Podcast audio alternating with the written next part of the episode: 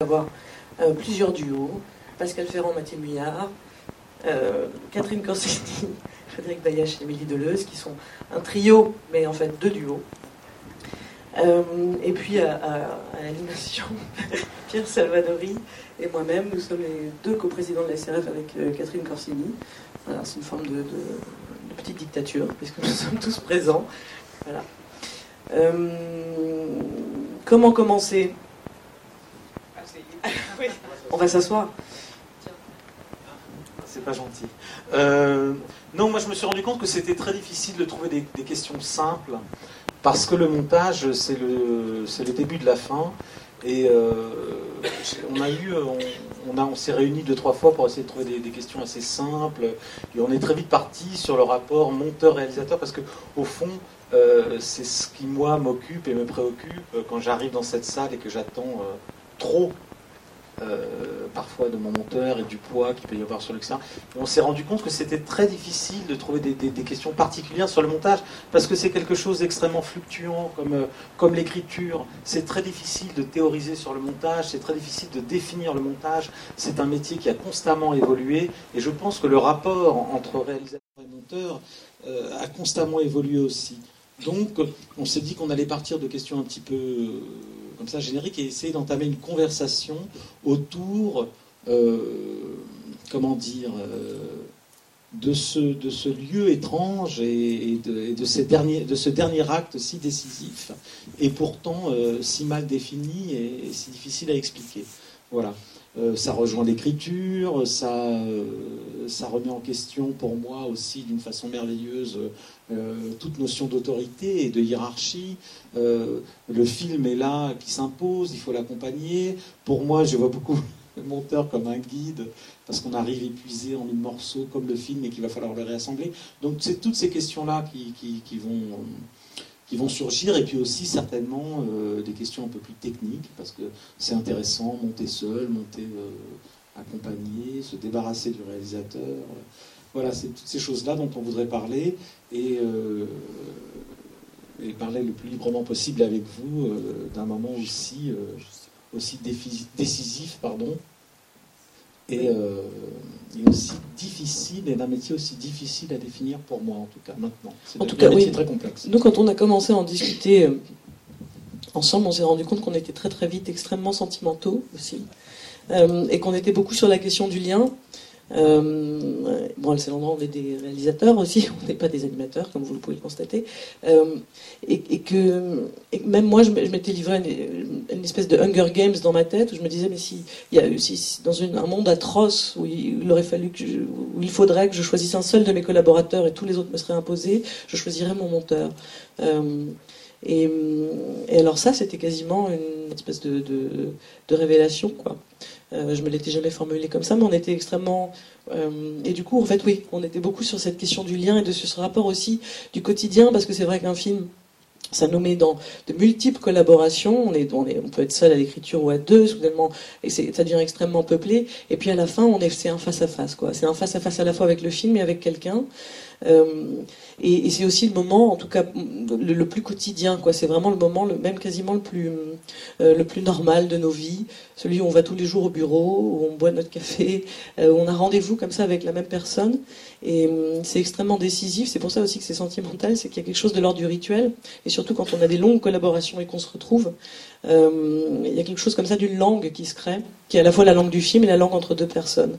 Bon voilà, bon ça c'est un peu nos, nos, un préambule peu Roland Barthes du, bordel, mais euh, on, va tout de suite commencer par une question finalement assez générique, mais qui peut euh, parce que là, on est face à des, que des cas pratiques. Tous les films sont des cas pratiques. On est face à des, à des duos qui ont, euh, qui ont leur logique euh, interne, intime, et puis leur, leur, logique par rapport à chaque film. entre Mathilde et Pascal, c'est pas la même logique sans doute, et sans doute aussi profondément la même sur Lady Chatterley et sur et sur Bird People par exemple. Et, puis on a un monteur qui travaille avec deux réalisatrices qui sans doute ont, voilà, ont, des expériences assez différentes. On va, ça va être assez intéressant d'une forme de, pugilat, de match de catch dans la boue. Euh, et, donc voilà, on est, on, est, on est sur ces cas pratiques qu'on va illustrer comme ça avec des extraits, donc on va être euh, finalement assez concret, mais on va commencer par une chose assez générique, euh, mais qui peut définir, oui, comme ça, une forme de pensée locale de chaque réalisateur et de chaque monteur sur son rapport au montage. C'est l'idée, quelle est la place du montage par rapport à la mise en scène, la place du montage dans le film, comment chacun pourrait la définir. Et je vais d'emblée passer la parole à Pascal Ferrand, qui est beaucoup plus articulé que moi pour répondre à une question floue de façon extrêmement précise. Crois ça, oui, crois ça. Euh, ben, j'ai l'impression que ça dépend des réalisateurs et puis que ça dépend aussi euh, même des films. Mais euh, disons qu'en ce qui me concerne, euh, moi j'ai toujours eu l'impression que le, montage était euh, la chose la plus consubstantielle, pour dire ça comme ça, au cinéma. C'est-à-dire que j'ai l'impression, j'ai envie de dire un truc un peu bête, mais c'est que j'ai l'impression que le cinéma c'est l'art du montage en fait. et que je pense qu'il y a, voilà, que c'est un dossier ouvert depuis très très longtemps, euh, possiblement dès Lumière et Méliès. Donc, euh, mais voilà, entre ceux qui sont les réalisateurs qui sont plutôt du côté de la, de, de l'enregistrement, qui considèrent que le cinéma c'est avant tout un art de l'enregistrement, et ceux qui euh, peuvent considérer que le cinéma est plutôt avant tout un art du montage, c'est-à-dire à la fois parce que chaque, chaque raccord, chaque collure produit, raconte quelque chose, produit du récit d'une façon ou d'une autre, même, même d'une collure extrêmement minimale. Euh, et que d'autre part, euh, je ne sais pas, comme Danet ou à sa suite, je pense que le cinéma est un art du temps. c'est un endroit où s'invente une temporalité spécifique. C'est peut-être euh, une des choses qui fondent le plus le, cinéma. Et que ça, cette histoire du travail du temps, que ça soit à tous les niveaux possibles, je dire d'un point de vue purement rythmique ou dans des temps, des temporalités incroyablement plus élaborées. Euh, et ben c'est au montage que ça se, définit, que ça se dessine, que ça se trouve, que ça se cherche, dans le meilleur des cas ça se trouve. Et donc voilà, l'addition de ces deux paramètres fait que pour moi le, montage est, une chose euh, euh, voilà, très, très consubstantielle au cinéma, et ce qui fait que comme je pense ça, euh, et que j'espère vachement que d'autres vont penser autre chose, euh, et ben moi je pense au montage tout le temps, c'est-à-dire que j'ai l'impression euh, que je pense au montage en écrivant, que je pense au montage en découpant, que voilà, que, d'une certaine façon. alors après la mise en scène c'est aussi c'est aussi d'autres choses, c'est aussi d'autres rapports, d'autres relations, mais quand même c'est avant tout, voilà, cette question-là, moi, m'occupe et, beaucoup, beaucoup euh, en, cours d'écriture. Et j'ai l'impression que ça, ben, ça, ça va ensuite, en cours de montage, euh, définir aussi possiblement certains fonctionnements, mais ça, on verra, après. Est-ce que quand tu dis que tu penses au montage en, en écrivant, ça veut dire que par moment, quand tu écris, tu te dis que certains problèmes non résolus seront résolus au montage, ou que tu comptes sur le tournage euh, pour prolonger euh, une pensée euh, et, un, geste d'écriture, et qu'ensuite tu penses que le montage sera le moment décisif, et qu'au fond tu te laisses cette liberté en amont, et que la décision ultime sera prise à cet endroit-là, ou est-ce que pour toi l'écriture va être le moment où tu vas réduire le plus possible la possibilité de montage? Pour pas se perdre ou pour pas s'épuiser Ni l'un ni l'autre, je dirais. Euh, ce que je veux dire par là, c'est que quand j'écris, j'ai l'impression d'être tout le temps sur des questions d'ellipse, de collage, de confrontation entre deux séquences, euh, de choses comme ça. Quoi. donc, et de, de, de là, tiens, c'est bizarre, il va se passer, euh, je vais changer de régime narratif, ou je vais changer de, de vitesse, ou je vais changer de temporalité, il y a des flashbacks, il y a des. Tu vois, et que tout ça, c'est déjà pensé dans le scénario. Après, ça va se modifier ou pas en fonction du tournage. Après, en montage, on va s'apercevoir que pour finir, euh, ça marche très bien comme ça, ou à l'occasion, non, ça marche pas comme ça et on va trouver autre chose. D'une certaine façon, ça, chaque fois, chaque nouvelle étape peut rebattre un peu les cartes, mais euh, il n'empêche que c'est vrai qu'à part euh, Lady Chatterley, qui est un film assez linéaire, par ailleurs, mes, mes, autres films sont des films assez il y a souvent des, changements de, temps ou de, vitesse vachement affirmés. Donc j'ai l'impression que c'est des choses que je, que je pense vraiment dès l'écriture.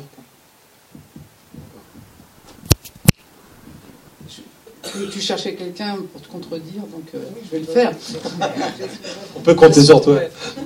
Euh, justement, moi, j'ai l'impression que, chaque étape vient en, contradiction par rapport à l'autre. C'est-à-dire que, ce que, Pascal, quand Pascal parle du scénario et de qu'elle pense déjà au montage, pour moi, ce n'est qu'une histoire de récit. C'est-à-dire de se dire que si je suis plutôt en gros plan, si je fais des ellipses, si je mets des. Voilà, pour moi, euh, pour moi c'est plus du récit, c'est comment je construis le récit. Et, pour moi, le, tournage vient, j'allais dire. Euh, en contradiction avec le scénario. C'est-à-dire qu'il vient bousculer le scénario, il vient, je cherche toujours qu'il se passe quelque chose. Donc je, privilégie toujours l'événement, d'essayer de mettre les acteurs ou, le, chef opérateur ou tout le monde dans des espèces de conditions pour qu'il y ait quelque chose qui se révèle, de la scène, du, temps, etc. Et le montage vient, pareil, j'allais dire, encore bousculer ça. C'est-à-dire que tout d'un coup vient essayer de, chercher un ordre par rapport à ces, quand il y a eu ces petits miracles, quand ils n'ont pas eu lieu. Donc ça c'est toujours le problème, c'est qu'on arrive au montage avec le avec une espèce de deuil quand même. Pour moi, c'est le deuil du film aussi. Il faut faire le deuil du film, de ce qu'on a rêvé, de ce qui, de ce qui s'est réalisé, des petits miracles ou de pas, ou justement des scènes qui sont aussi ratées. C'est-à-dire comment, comment tout d'un coup une scène qui est ratée, comment, comment on va réussir à la, à, fabriquer quelque chose, ou comment quelque chose qui est réussi, comment on va garder cette émotion ou, voilà ce qu'on a trouvé qui était formidable peut-être pendant le tournage. Donc j'ai l'impression que chaque étape vient tout le temps contrecarrer l'étape euh, pour, pour souvent finalement à la sortie finalement on, on se retrouve assez proche du scénario. Mais c'est quand même euh, voilà même si et je, je, trouve aussi que hum, plus ça va plus j'ai l'impression que finalement tout, tout, tout peut raccorder. J'allais dire qu'il y a un moment quand on est dans, dans presque dans, l'essence de ce qu'on doit dire, de ce qu'on doit faire, euh, et, comment on tourne autour de, la scène. il y a quelque chose qui, on, sait que les choses vont, vont fonctionner. Je sais pas, c'est presque, c'est comme un truc instinctif et c'est pas du tout théorique. Alors qu'au départ, je pense qu'on a, enfin moi j'avais plutôt tendance à, à, découper, à imaginer le montage, etc. Et plus ça va, plus j'ai une espèce de confiance dans, le récit. Je sais qu'à la fin, les choses vont fonctionner grâce aussi sûrement au monteur.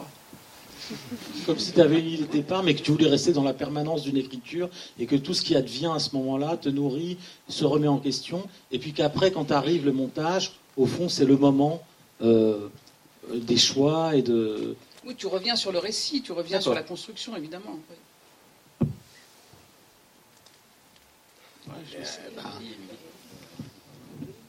Tu t'en sors bien, toi.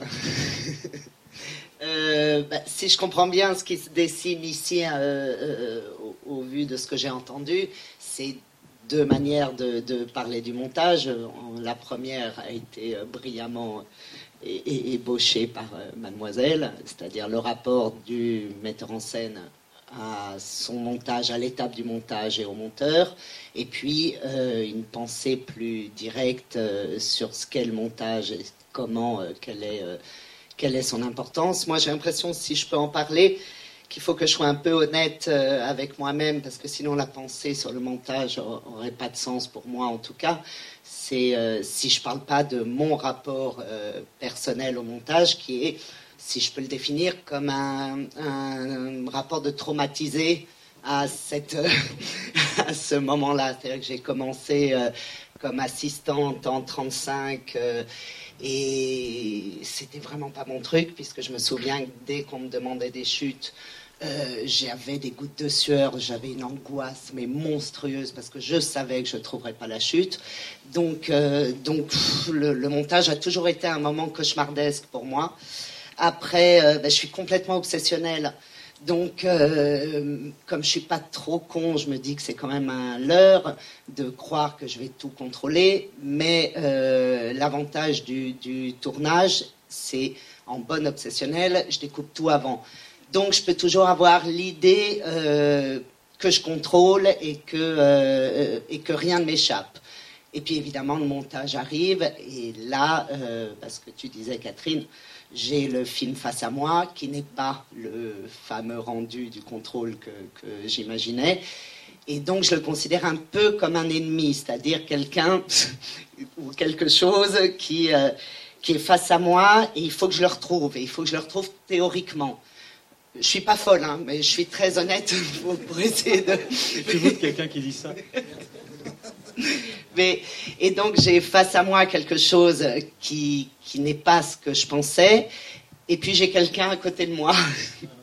Et ce quelqu'un est censé me retrouver euh, ce, que, euh, ce que théoriquement j'ébauche. Et là, j'ai pléthore de théories sur le montage, sur comment je dois le faire, comment je vais retrouver le récit, comment euh, je vais m'approprier le film.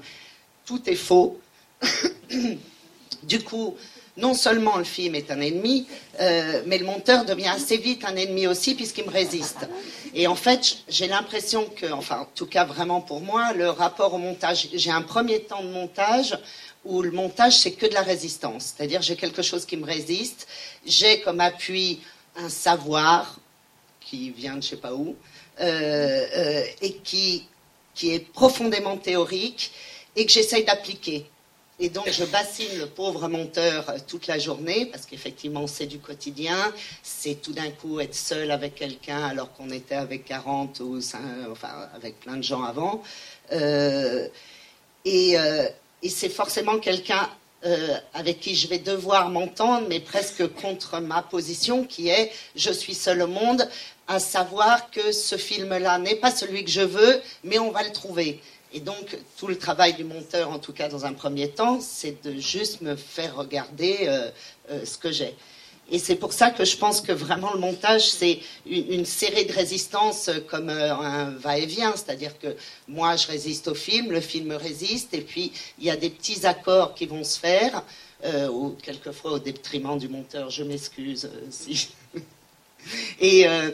et, c'est ça en même temps que je trouve fascinant, parce qu'au bout du compte, euh, la question fondamentale euh, qui répond à je ne sais pas quoi, et qui est est-ce que ça marche? Est-ce que euh, ce qu'on est en train de voir marche? Le mot marcher hein, comme un mot magique, quoi, parce que je ne sais jamais fondamentalement à quoi, à quoi il correspond. Enfin voilà mon rapport au montage. On a très envie d'entendre les monteurs maintenant. Après ces espèces de panel merveilleux, ces gens travaillent avec tous ces gens. C'est ce que j'allais dire. Vous voyez, euh, on travaille avec tous ces gens. C'est-à-dire éventuellement successivement avec euh, des cinéastes aussi qui, a, qui ont un rapport aussi différent. Enfin, en même temps, je pense que c'est tout ce qui a été dit à, des phases différentes du montage s'éprouve euh, chez les uns et chez les autres. Enfin, je pense que chaque chose que vous avez exprimée, d'une certaine façon, euh, non seulement nous, selon les réalisateurs avec qui on travaille, on le vit euh, dans, notre, travail, notre quotidien, mais même ces différentes approches-là, on les aborde au, sein d'un même film et d'un même montage. C'est des phases éventuellement par lesquelles on passe. Et, et juste je voulais juste dire, tu disais que c'était, le cinéma c'était l'art du montage, évidemment pour moi aussi, et que chaque raccord euh, avait son importance et tout ça. Dans chacune des façons dont vous avez parlé de votre euh, rapport au montage, c'est évident que pour vous aussi, chaque, enfin, voilà, euh, chaque raccord a une importance capitale.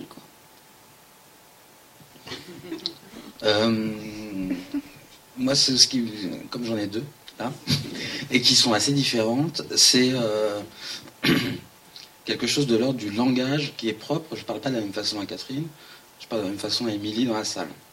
Et donc il y a quelque chose du... Euh, non, mais ça crée un, on crée un rapport très différent et c'est vous qui l'amenez.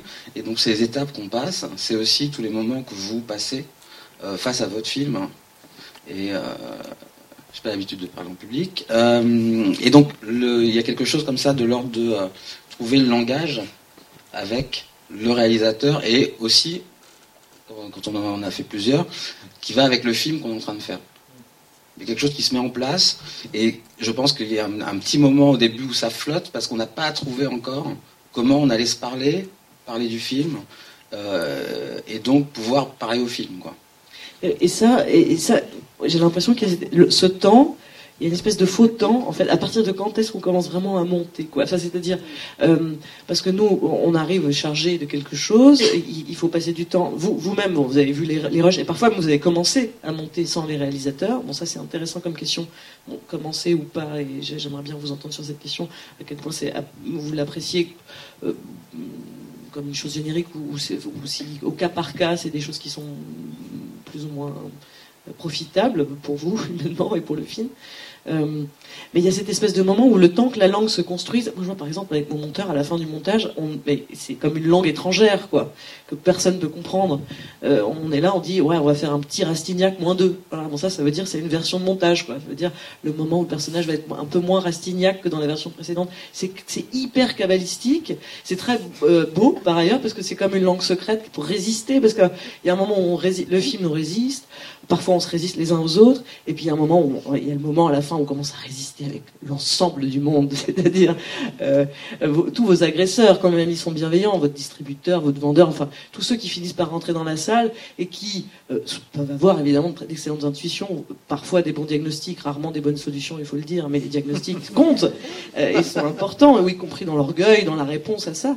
Mais mais il y a cette idée, oui, comme ça que la langue du film et la langue qu'on a créée ensemble dans la salle, c'est une langue secrète, quoi. Il y a quelque chose où et ça c'est très beau de voir comment ça grandit, mais ça met du temps, quoi. Et c'est pour ça que ça dure longtemps le montage et encore 14 semaines pour inventer une langue. L'espéranto, c'est un siècle. Hein. Je sais pas, je dis n'importe quoi. J'aurais Wikipédia sur l'espéranto. Pas du tout. Mais, mais, 62 euh, semaines. Mais voilà, il y a cette idée aussi de l'alliance qui se crée et qu'au départ, il y a cette espèce de temps où quand même on se connaît, on, on, on, il y a toujours cette espèce de pudeur, de dialogue, parce qu'il y a, parce qu'il y a quelque chose de, de euh, chez le monteur comme ça qui doit prendre soin à la fois d'un film et de quelqu'un. Pardon, excusez-moi, moi je reviens tout le temps à des questions au lien, de... au lien, bien sûr. Oui, je reviens tout le temps à des questions bêtement sentimentales, mais, mais parce que je crois que ça compte euh, euh, beaucoup. Ceci n'est pas une question, je te passe le micro. Non, non, ce que je voulais dire. Oui, qu'est-ce que je voulais dire? Non, je sais plus du tout. Non, mais ce temps, ce temps-là, à quel moment? Oui, sur la méthode, c'est-à-dire, euh, c'est une question extrêmement floue sur Non, la méthode. Oui, quand est-ce qu'on commence à monter? Est-ce que quand tu commences à monter avant, toute seule, euh, tu, tu as l'impression de commencer à monter plutôt avec le réalisateur? Est-ce que euh, de toute façon, il y a cette espèce de temps incompressible où on s'étalonne, c'est-à-dire on arrive à peu près au même niveau de connaissance, c'est-à-dire de lucidité par rapport à ce qu'on a fait Moi, j'ai l'impression que le moment de l'ours, c'est-à-dire le moment où on a assemblé à toutes les séquences à peu près, euh, c'est un moment décisif euh, de, de, de reconnaissance du film et de reconnaissance mutuelle. Bon, voilà. Oui, Non, tais-toi. C'est bien, non, mais c'est super. Moi, je trouve ça très juste. C'est la question, c'est euh, quand est-ce que vous prenez le moment, euh, la, la- la décision, vous voyez, de, de monter, de dire j'ai une idée du montage, j'ai l'idée de la langue, je commence, et ensuite l'idée de ce que doit être le film, et ensuite euh, la confrontation avec le réalisateur, c'est-à-dire euh, là, là, je trouve euh, vraiment il y a quelque chose qui me passionne, c'est-à-dire le moment où vous êtes sans nous et, où le, moment où le, réalisateur arrive. Est-ce que vous êtes obligé de vous imposer d'avoir une vision finalement, parce que moi je vois beaucoup. J'arrêtais pas de penser au guérisseur, l'homme ou la femme qui va sauver le film. J'ai l'impression que vous héritez des rushs, vous commencez à dessiner un, un passage, et puis ensuite le réalisateur arrive. Donc voilà, moi ça, ça, ça m'intéresse beaucoup. Comment vous faites au début euh, sans nous, euh, si vous commencez à monter sans nous, par exemple, est-ce que toi et Pascal, est-ce que vous et Pascal, vous commencez à, à travailler, euh, tu- je sais pas si je dois tutoyer ou vous voyez, pardon. Est-ce que tu commences à travailler seul pour, pour- pour plus de clarté et ensuite est-ce que Pascal arrive derrière? Et comment ça se passe? Ça, ça m'intéresse énormément. Euh. Je m'appelle Pierre. Euh, alors déjà sur les sur euh, les deux derniers films que j'ai montés avec Pascal, il y, a, il y a eu deux ces deux cas de figure différents.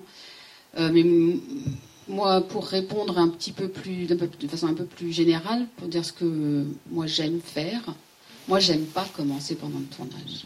Voilà, moi j'aime pas ça. Je le fais quand il faut le Et faire. pourquoi? Voilà, je vais, je vais dire. Il faut que je fasse mon rôle un peu. Donc. J'aime pas ça parce que euh, j'aime pas être toute seule avec les rushs. J'aime regarder les rushs avec un cinéaste, enfin le réalisateur, la réalisatrice.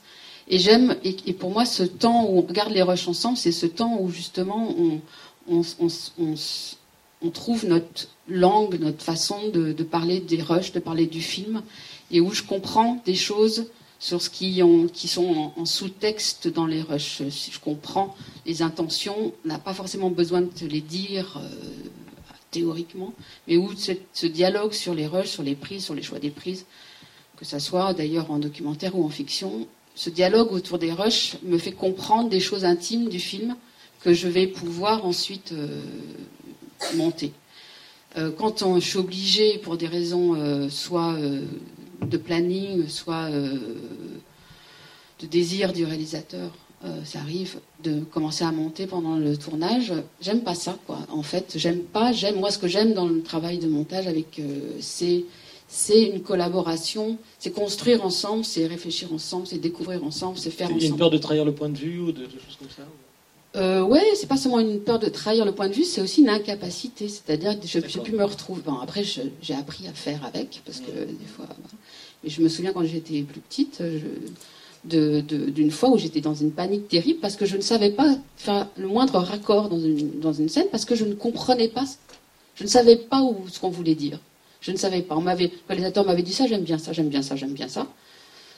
Il y avait une, fille qui se promenait dans des rues et tout, et je ne savais pas couper, je ne savais pas où il fallait couper, parce que je ne savais pas ce que ça racontait, du tout. Après, bon, j'ai appris à faire semblant, à fabriquer un truc, puis après, bon, les gens réagissent dessus. Ce qu'il faut bien, ouais. Mais donc, je sais pas une. Après, euh, ce qui ne veut pas dire que j'ai pas besoin de travailler toute seule euh, par moment. C'est-à-dire de, comment, de, regarder les rushs ensemble euh, et de parler sur les rushs. Ça ne veut pas dire que on doit tout faire ensemble. J'ai aussi besoin d'un temps après après, il y a des méthodes se trouvent en fonction des, collaborations euh, pour, euh, pour euh, proposer un premier montage des scènes. Bah, moi, je trouve que là, ça m'intéresse d'entendre Pascal là-dessus. Est-ce que toi, tu préfères confier Enfin voilà, à toi, tu vas, tu vas poser la question. Moi, je trouve ça c'est très très variable. ça dépend vachement de, des scènes, des films, etc. Mais c'est vrai que bon, Mathilde, c'est vraiment. Euh, en fait, c'est presque ma collaboratrice la plus ancienne, puisqu'on a commencé ensemble sur mon dernier court métrage où elle était assistante euh, mise en scène. Puis après, elle a fait le montage chant de, petits arrangements avec les morts et de l'âge des possibles. Et, puis après, elle est passée euh, chef monteuse sur mon documentaire et mes deux derniers films. Donc c'est vraiment une collaboration très très ancienne. Quoi. Et c'est vrai que moi j'ai l'impression que quand je démarrais comme euh, moi-même comme cinéaste, euh, j'avais besoin d'être au montage un peu tout le temps pour, euh, pour comprendre un peu comment tout ça allait fonctionner, parce que ayant moi-même assez, ayant assez besoin de contrôler les trucs, plus je comprenais comment ça marchait, plus je pouvais lâcher prise en fait. C'est-à-dire que d'être là tout le temps me permettait de d'accueillir beaucoup mieux des trucs nouveaux qui pouvaient débarquer, etc. Et, alors que si j'avais pas été là, je pouvais commencer par être dans un truc un peu de refus pour, pour pouvoir me réapproprier les choses. Enfin, tu vois, et donc j'avais l'impression que pour me réapproprier les choses, le mieux était d'être là beaucoup, et puis de temps en temps, je lis beaucoup de journal, je fais énormément de sudoku, je fais des petites siestes. Enfin, je veux dire, je suis pas là, le nez collé à ce que fait le monteur, mais je suis là, et puis euh, je lève la tête quand il faut regarder, puis quand euh, j'ai pas besoin de regarder, euh, je, lis ma vie. Mais, j'étais là beaucoup tout le temps. Et au fur et à mesure, mais c'est lié aussi à la confiance très grande que j'ai en Mathilde, j'aime de plus en plus. Euh, je suis pas loin de, c'est peut-être pas un hasard qu'on travaille ensemble aussi, mais je suis pas loin de penser que la situation idéale, c'est assez regarder les rushs, en parler, faire les choix, à l'occasion en parler très minutieusement euh, sur tiens, il faudrait monter ça comme ça pour que ça se raconte, genre le choix des prises, quoi.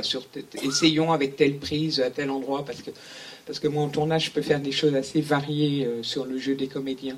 Donc euh, le choix des prises est vraiment très décisif. C'est pas dans le meilleur des cas, souvent c'est pas juste tiens cette prise là il est bien et cette prise là il est pas bien. C'est non, c'est selon la, prise qu'on choisit, ça incline vraiment la scène. Donc un, choix de rush assez minutieux par moment, d'autres fois plus plus vague parce qu'il y a d'autres scènes qui peuvent être plus proches du documentaire. mais bon, des fois c'est plus c'est sur des choix de prise plus vagues, mais de parler comme ça des rushs Et après, de me dire, euh, qu'on se dise, que Mathilde me dise, ben ça, je fais un premier montage complètement toute seule. Et, et alors, évidemment, en général, ça me va très bien parce que je peux dormir ou faire des trucs comme ça, euh, ou vivre ma vie. Et, ça permet aussi de, voir un premier montage avec une fraîcheur de regard. Euh, vachement agréable. Donc vous dérochez ensemble, vous êtes très très précis là-dessus, et ensuite tu délègues un premier montage et tu reviens après mais alors, ça tu peut. Dors derrière Ouais, non, mais ou alors ça peut être. C'est plus. Nous, on est, on avance souvent par bloc, donc ou par une grosse séquence. On, on dérush et elle le fait. Je fais d'autres trucs. Et après, je. Mais ça, ça, il me semble que ça serait assez idéal. Mais par exemple, euh, sur Mud People, on n'a pas du tout pu le faire comme ça parce qu'il fallait absolument que Mathilde commence pendant le tournage. Euh, et donc, parce qu'il fallait, j'avais absolument besoin qu'elle regarde très très attentivement les, séquences avec oiseaux à l'occasion pour m'appeler pour me dire là j'ai quand même l'impression qu'il manque un truc et tout ça. Euh, c'est quand même la meilleure regardeuse de rush que je connaisse, donc euh, c'est pas, très courant les gens qui savent vraiment très bien regarder les rushs et, donc ça m'aide. Donc voilà, elle a commencé toute seule mais fort du fait qu'on avait travaillé beaucoup ensemble, elle a commencé effectivement un premier montage où j'ai l'impression qu'elle devait s'y retrouver mieux dans mes rushs que dans d'autres cas parce qu'elle devait mieux comprendre. En plus, moi, je cercle les prises à l'ancienne, c'est-à-dire je dis, je continue à dire celles que je considère les bonnes, qui sont, à mon avis, une chose assez précieuse pour un monteur euh, quand il démarre tout seul. Donc voilà, mais donc plein, plein, plein. Et là, je suis arrivé, j'ai vu une première demi-heure, 40 minutes euh, monter euh, absolument sans moi et ça, je l'avais jamais vécu, ou presque, c'était vachement aussi sidérant. Mais assez compliqué parce que bizarrement, on commence à trouver des trucs bien, euh, juste parce que c'était tellement super de ne pas être là pendant que ça se faisait qu'il faut faire gaffe aussi. Enfin bon, tout c'est, ça dépend tellement de paramètres. Euh, non, je, je, rebondis sur ce que disait Mathilde sur commencer à, monter pendant le tournage. Je suis pas non plus hyper friand de l'exercice, parce que j'ai l'impression qu'on devient un peu un juge, éloigné, loin, surtout quand le tournage n'est pas là, et on nous appelle pour valider des choses. Et c'est un poids très très, euh, très très étrange. Apporter l'exemple de l'oiseau, des choses précises effectivement, mais quand on doit valider quelque chose, j'ai l'impression que c'est pas notre rôle, hein, et que en plus on peut pas vraiment, on n'a pas encore trouvé la langue du film et la langue avec le réalisateur, donc on peut faire des bourdes monumentales. Hein. J'ai bloqué le dos d'Émilie euh, par téléphone sur un film parce que j'avais dit ce que je pensais, de toute façon comme ça assez, euh, assez, assez cash, et c'était pas encore ce moment-là. Mais elle me demandait Donc il faut, apprendre à. Euh, donc c'est un, endroit que j'aime pas parce qu'il y a de la distance, on n'a pas forcément euh, le rapport physique aussi qui s'est installé. Donc je trouve pas ça très très agréable. Si c'est complètement disjoint du, tournage, pourquoi pas? Mais cette espèce de, de poids qui est mis sur le, sur le montage pour valider les choses, je trouve que c'est pas le bon endroit. Donc c'est pour ça que j'aime pas ça. Euh, et sinon, comment on a travaillé Non mais, non mais c'est pareil, je crois qu'on est tous d'accord, c'est que commencer à, à trouver une, dire, un langage commun, c'est regarder les rushs ensemble et pouvoir, j'allais dire, nous, en tant que réalisateurs, c'est-à-dire se débarrasser de, tout le poids qu'a été le tournage de la scène, l'ambition qu'on y a mis, les choses qu'on résisté, le, le, fait qu'on a aimé un acteur ou qu'on l'a détesté, ou ce qui a été compliqué, etc.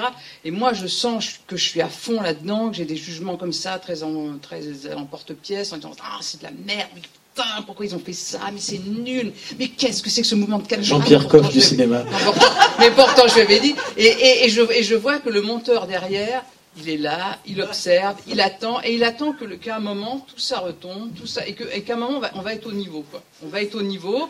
Ça met du temps parce qu'il y, y, a ce moment, on a envie de foutre des coups de pied dans l'écran, où on part, où moi je quitte la salle de montage, j'ai envie de pleurer. Je voilà, je me dis c'est. Faut Pendant que Pascal fait des sudoku. Hein, faut, faut que je, mon grand truc, c'est faut que je rembourse le producteur, comment je vais faire, etc. Bon voilà, non mais je, je me dis c'est horrible, etc.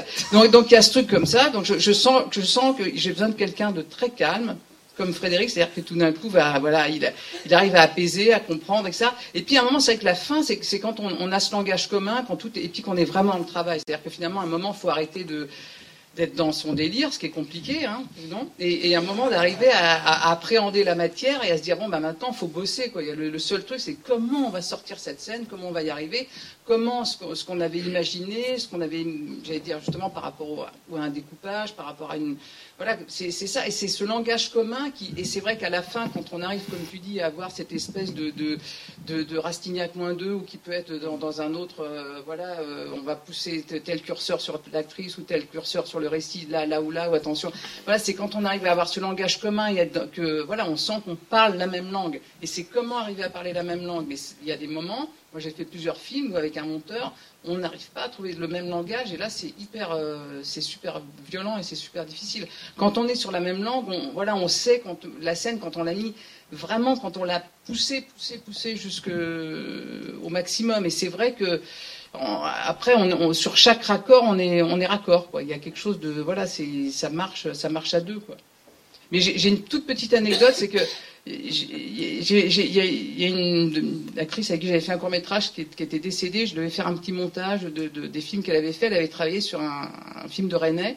Et dans le film de René, je voulais couper pour, monter les, scènes où elle était. Et je me suis rendu compte que c'était impossible de couper. Que c'était monté tellement, mais on ne pouvait pas couper. C'est-à-dire que ça résistait et, c'était, et ça me rendait malade. Je me disais, on ne peut pas. Donc j'ai monté les extraits avec les autres acteurs autour parce que voilà, c'était impossible pour moi de, de couper dans, dans, dans, le montage. Émilie, tu... Des coups de pied dans la vide, Catherine Corsini qui a la jambe cassée. je ne laisse pas imaginer ce que s'est passé. Non, mais c'est bien, comme j'arrive en dernier, je peux faire des conclusions. Ils ont vraiment raison, tous. C'est incroyable. euh, non, mais c'est vrai, si, je reprends, euh, ce qui se dit, c'est, si je comprends bien ce que tu dis, Catherine, c'est à un moment donné se débarrasser de soi-même, c'est-à-dire soi-même, la charge d'angoisse dans laquelle on arrive, de fatigue, de rage, de... et peut-être que le travail commence effectivement quand tout ça est passé. Donc, euh, ce qu'on appelle une entente avec un monteur, bah, c'est quand même très très proche de l'amitié, ce fameux langage inventé bah, si, vous ne parlez pas la même langue avec une personne, c'est impossible de monter un film, je crois. Impossible. Et du coup, bah, on arrive à cette fameuse question, moi, qui me, qui me fascine quand, parce que je me dis que le film, même s'il n'est pas là, il va être trouvé, c'est euh, là ça marche ou là ça marche pas. Les, les deux, dans le genre anecdote, euh, il y a une chose que je m'oblige à, faire, à mettre dans, les salles de montage, c'est euh, la phrase de Faulkner euh, que j'adore parce que elle me remet euh, un, peu en état quand, je commence à être un peu complaisante avec mon film. Et c'est la, fameuse phrase que vous connaissez tous qui est Kill Your Darlings. Et c'est quelque chose qui me sert à peu près chaque étape du film parce que je la mets un peu sur le côté maintenant. Et dès que j'ai l'impression que je regarde mon film avec euh, cette espèce. J'ai cru que c'est une marque de whisky, moi. Mais non, c'est en anglais, je l'ai dit en anglais. Kill Your Darling. Tu trouves que je parle pas bien anglais T'as dit que je parlais pas non, bien J'essaie de dire que, heureusement, il était alcoolique, cet homme. Ed Murger, il l'a dit. voilà. Mais Kill Your Darlings, c'est-à-dire. Euh... Bah, tuer ce qui est. Essentiel, ce qui est le plus cher en, en ce qui est le plus cher en voilà. vous. Ouais. Savoir euh, à un moment mettre de côté ce qui nous paraissait être essentiel. Mmh. Pardon, je fais le traducteur, mais je trouve ça vachement bien de parler de ça. Donc ça, ça. Comment vous la dites en anglais? Kill your darlings. Moi j'ai ouais. compris Killians.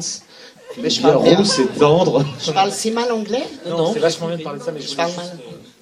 Ouais, en fait, t'as dit quand même que je parlais très mal anglais. Non, mais je trouve que c'est une très bonne. Donc continue, mmh. parce que ça me plaît ceci. J'ai une anecdote. une autre En anglais. je traduirai. c'est euh, un, ami très cher, commun d'ailleurs, qui est André Téchinet, et qui est venu sur mon premier film, euh, mon premier long métrage, que euh, dont j'étais incapable de trouver le début. Mais incapable. Le, le, après, ça allait bien, mais le, le début, les 20 premières minutes, c'était catastrophique. C'était chiant, mauvais, enfin tout. Et quand il est venu, je pense qu'il est venu aussi par gentillesse et générosité, et aussi parce qu'il sortait un film qui l'angoissait beaucoup, donc euh, ça lui faisait passer du temps. Et là, il m'a séché quand même, parce que d'abord, je me suis retrouvée dans une situation de, d'être, euh, de laisser ma place à un autre metteur en scène. C'est extrêmement violent. Mais euh, ça a eu l'efficacité de voir quelqu'un travailler avec donc mon film, mes rushs, mes images, euh, alors que moi j'étais relayée sur le canapé derrière, et de voir comment il marchait.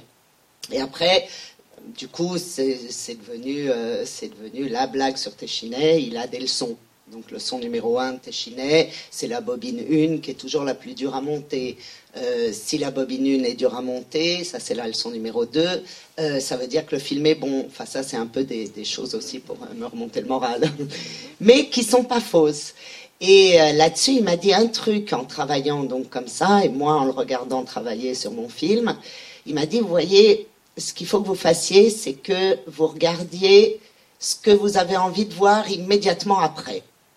Et là, ça m'a ouvert mais une, des portes que je pouvais même pas imaginer. Comme moi, j'étais obsessionnelle, folle et théorique.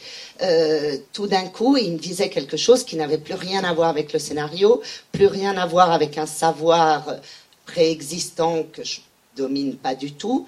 Euh, et tout d'un coup, j'ai compris que ce qu'il me disait, c'était regarde le film, regarde ce que te racontent les images et trouve que ça soit en question de raccord, de rythme, de sens, de récit, de, jeu d'acteur, de tout, trouve ce que tu as immédiatement envie de voir après. Et alors, j'ai essayé de le théoriser. Ça marche pas très bien non plus, euh, jusqu'au moment où justement ben, je me pose plus la question et je me rends compte que, euh, par exemple, une séquence qu'on a eu vachement de mal à monter, euh, je me rends compte que cette idée, on n'arrivait pas à la monter parce que elle était molle, elle était lente, on voyait bien ce qu'on voulait raconter, mais bon, lui avait fait un premier jet en montage avant que je sois là, qui était super bien, mais super bien. Et du coup, je voulais pas, j'étais même étonnée d'avoir filmé si bien une scène. et du coup, je voulais pas y toucher. Or, cet assemblage, cette entrée en matière dans la séquence, qui était super bien, super, n'avait aucun sens dans l'ensemble du film.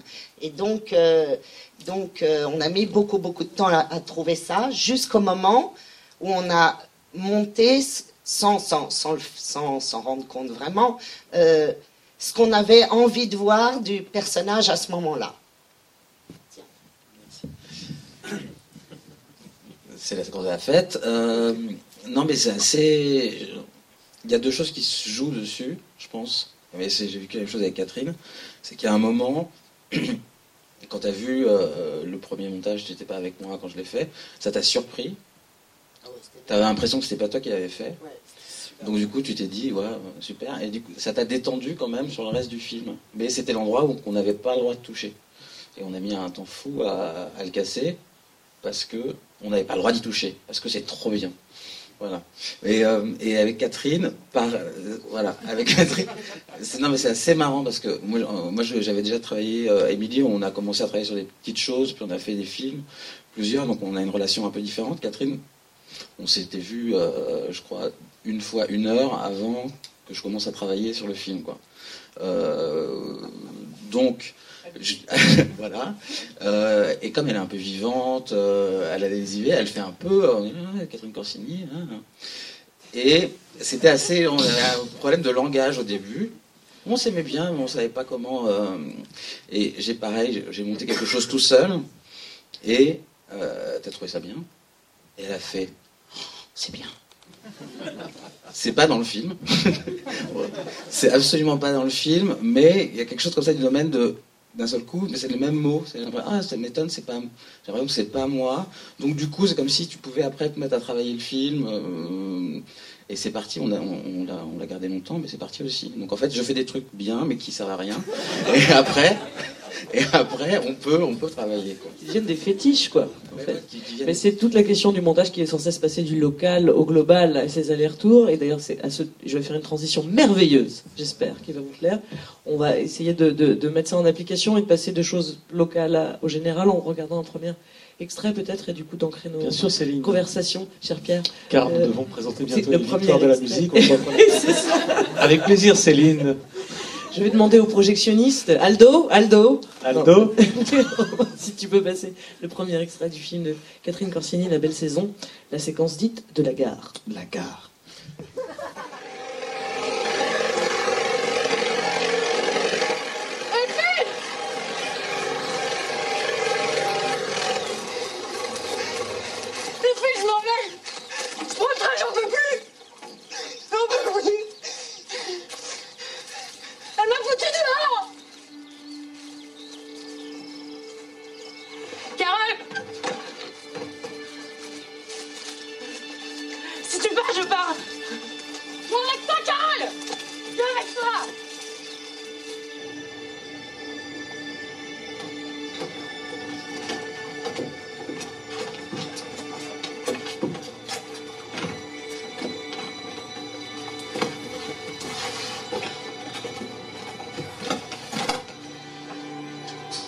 Maman, je pars avec Carole.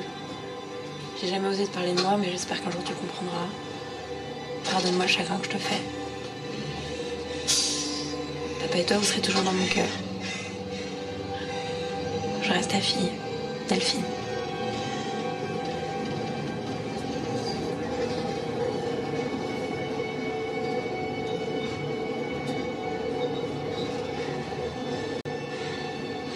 Aline, elle va pas en revenir.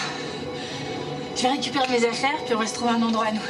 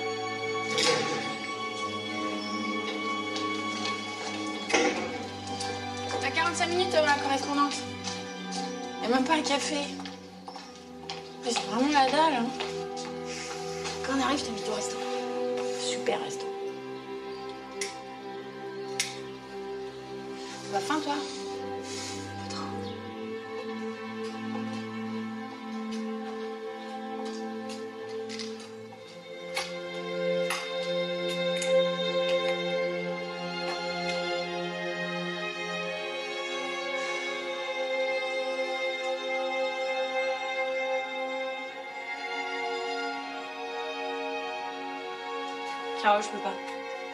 Quoi? Je veux pas te faire de peine, mais je, je peux pas. C'est- C'est pas possible, tu peux pas changer d'avis comme ça euh, en une heure pour quelque chose d'aussi important, Delphine. J'arrive pas. J'arrive.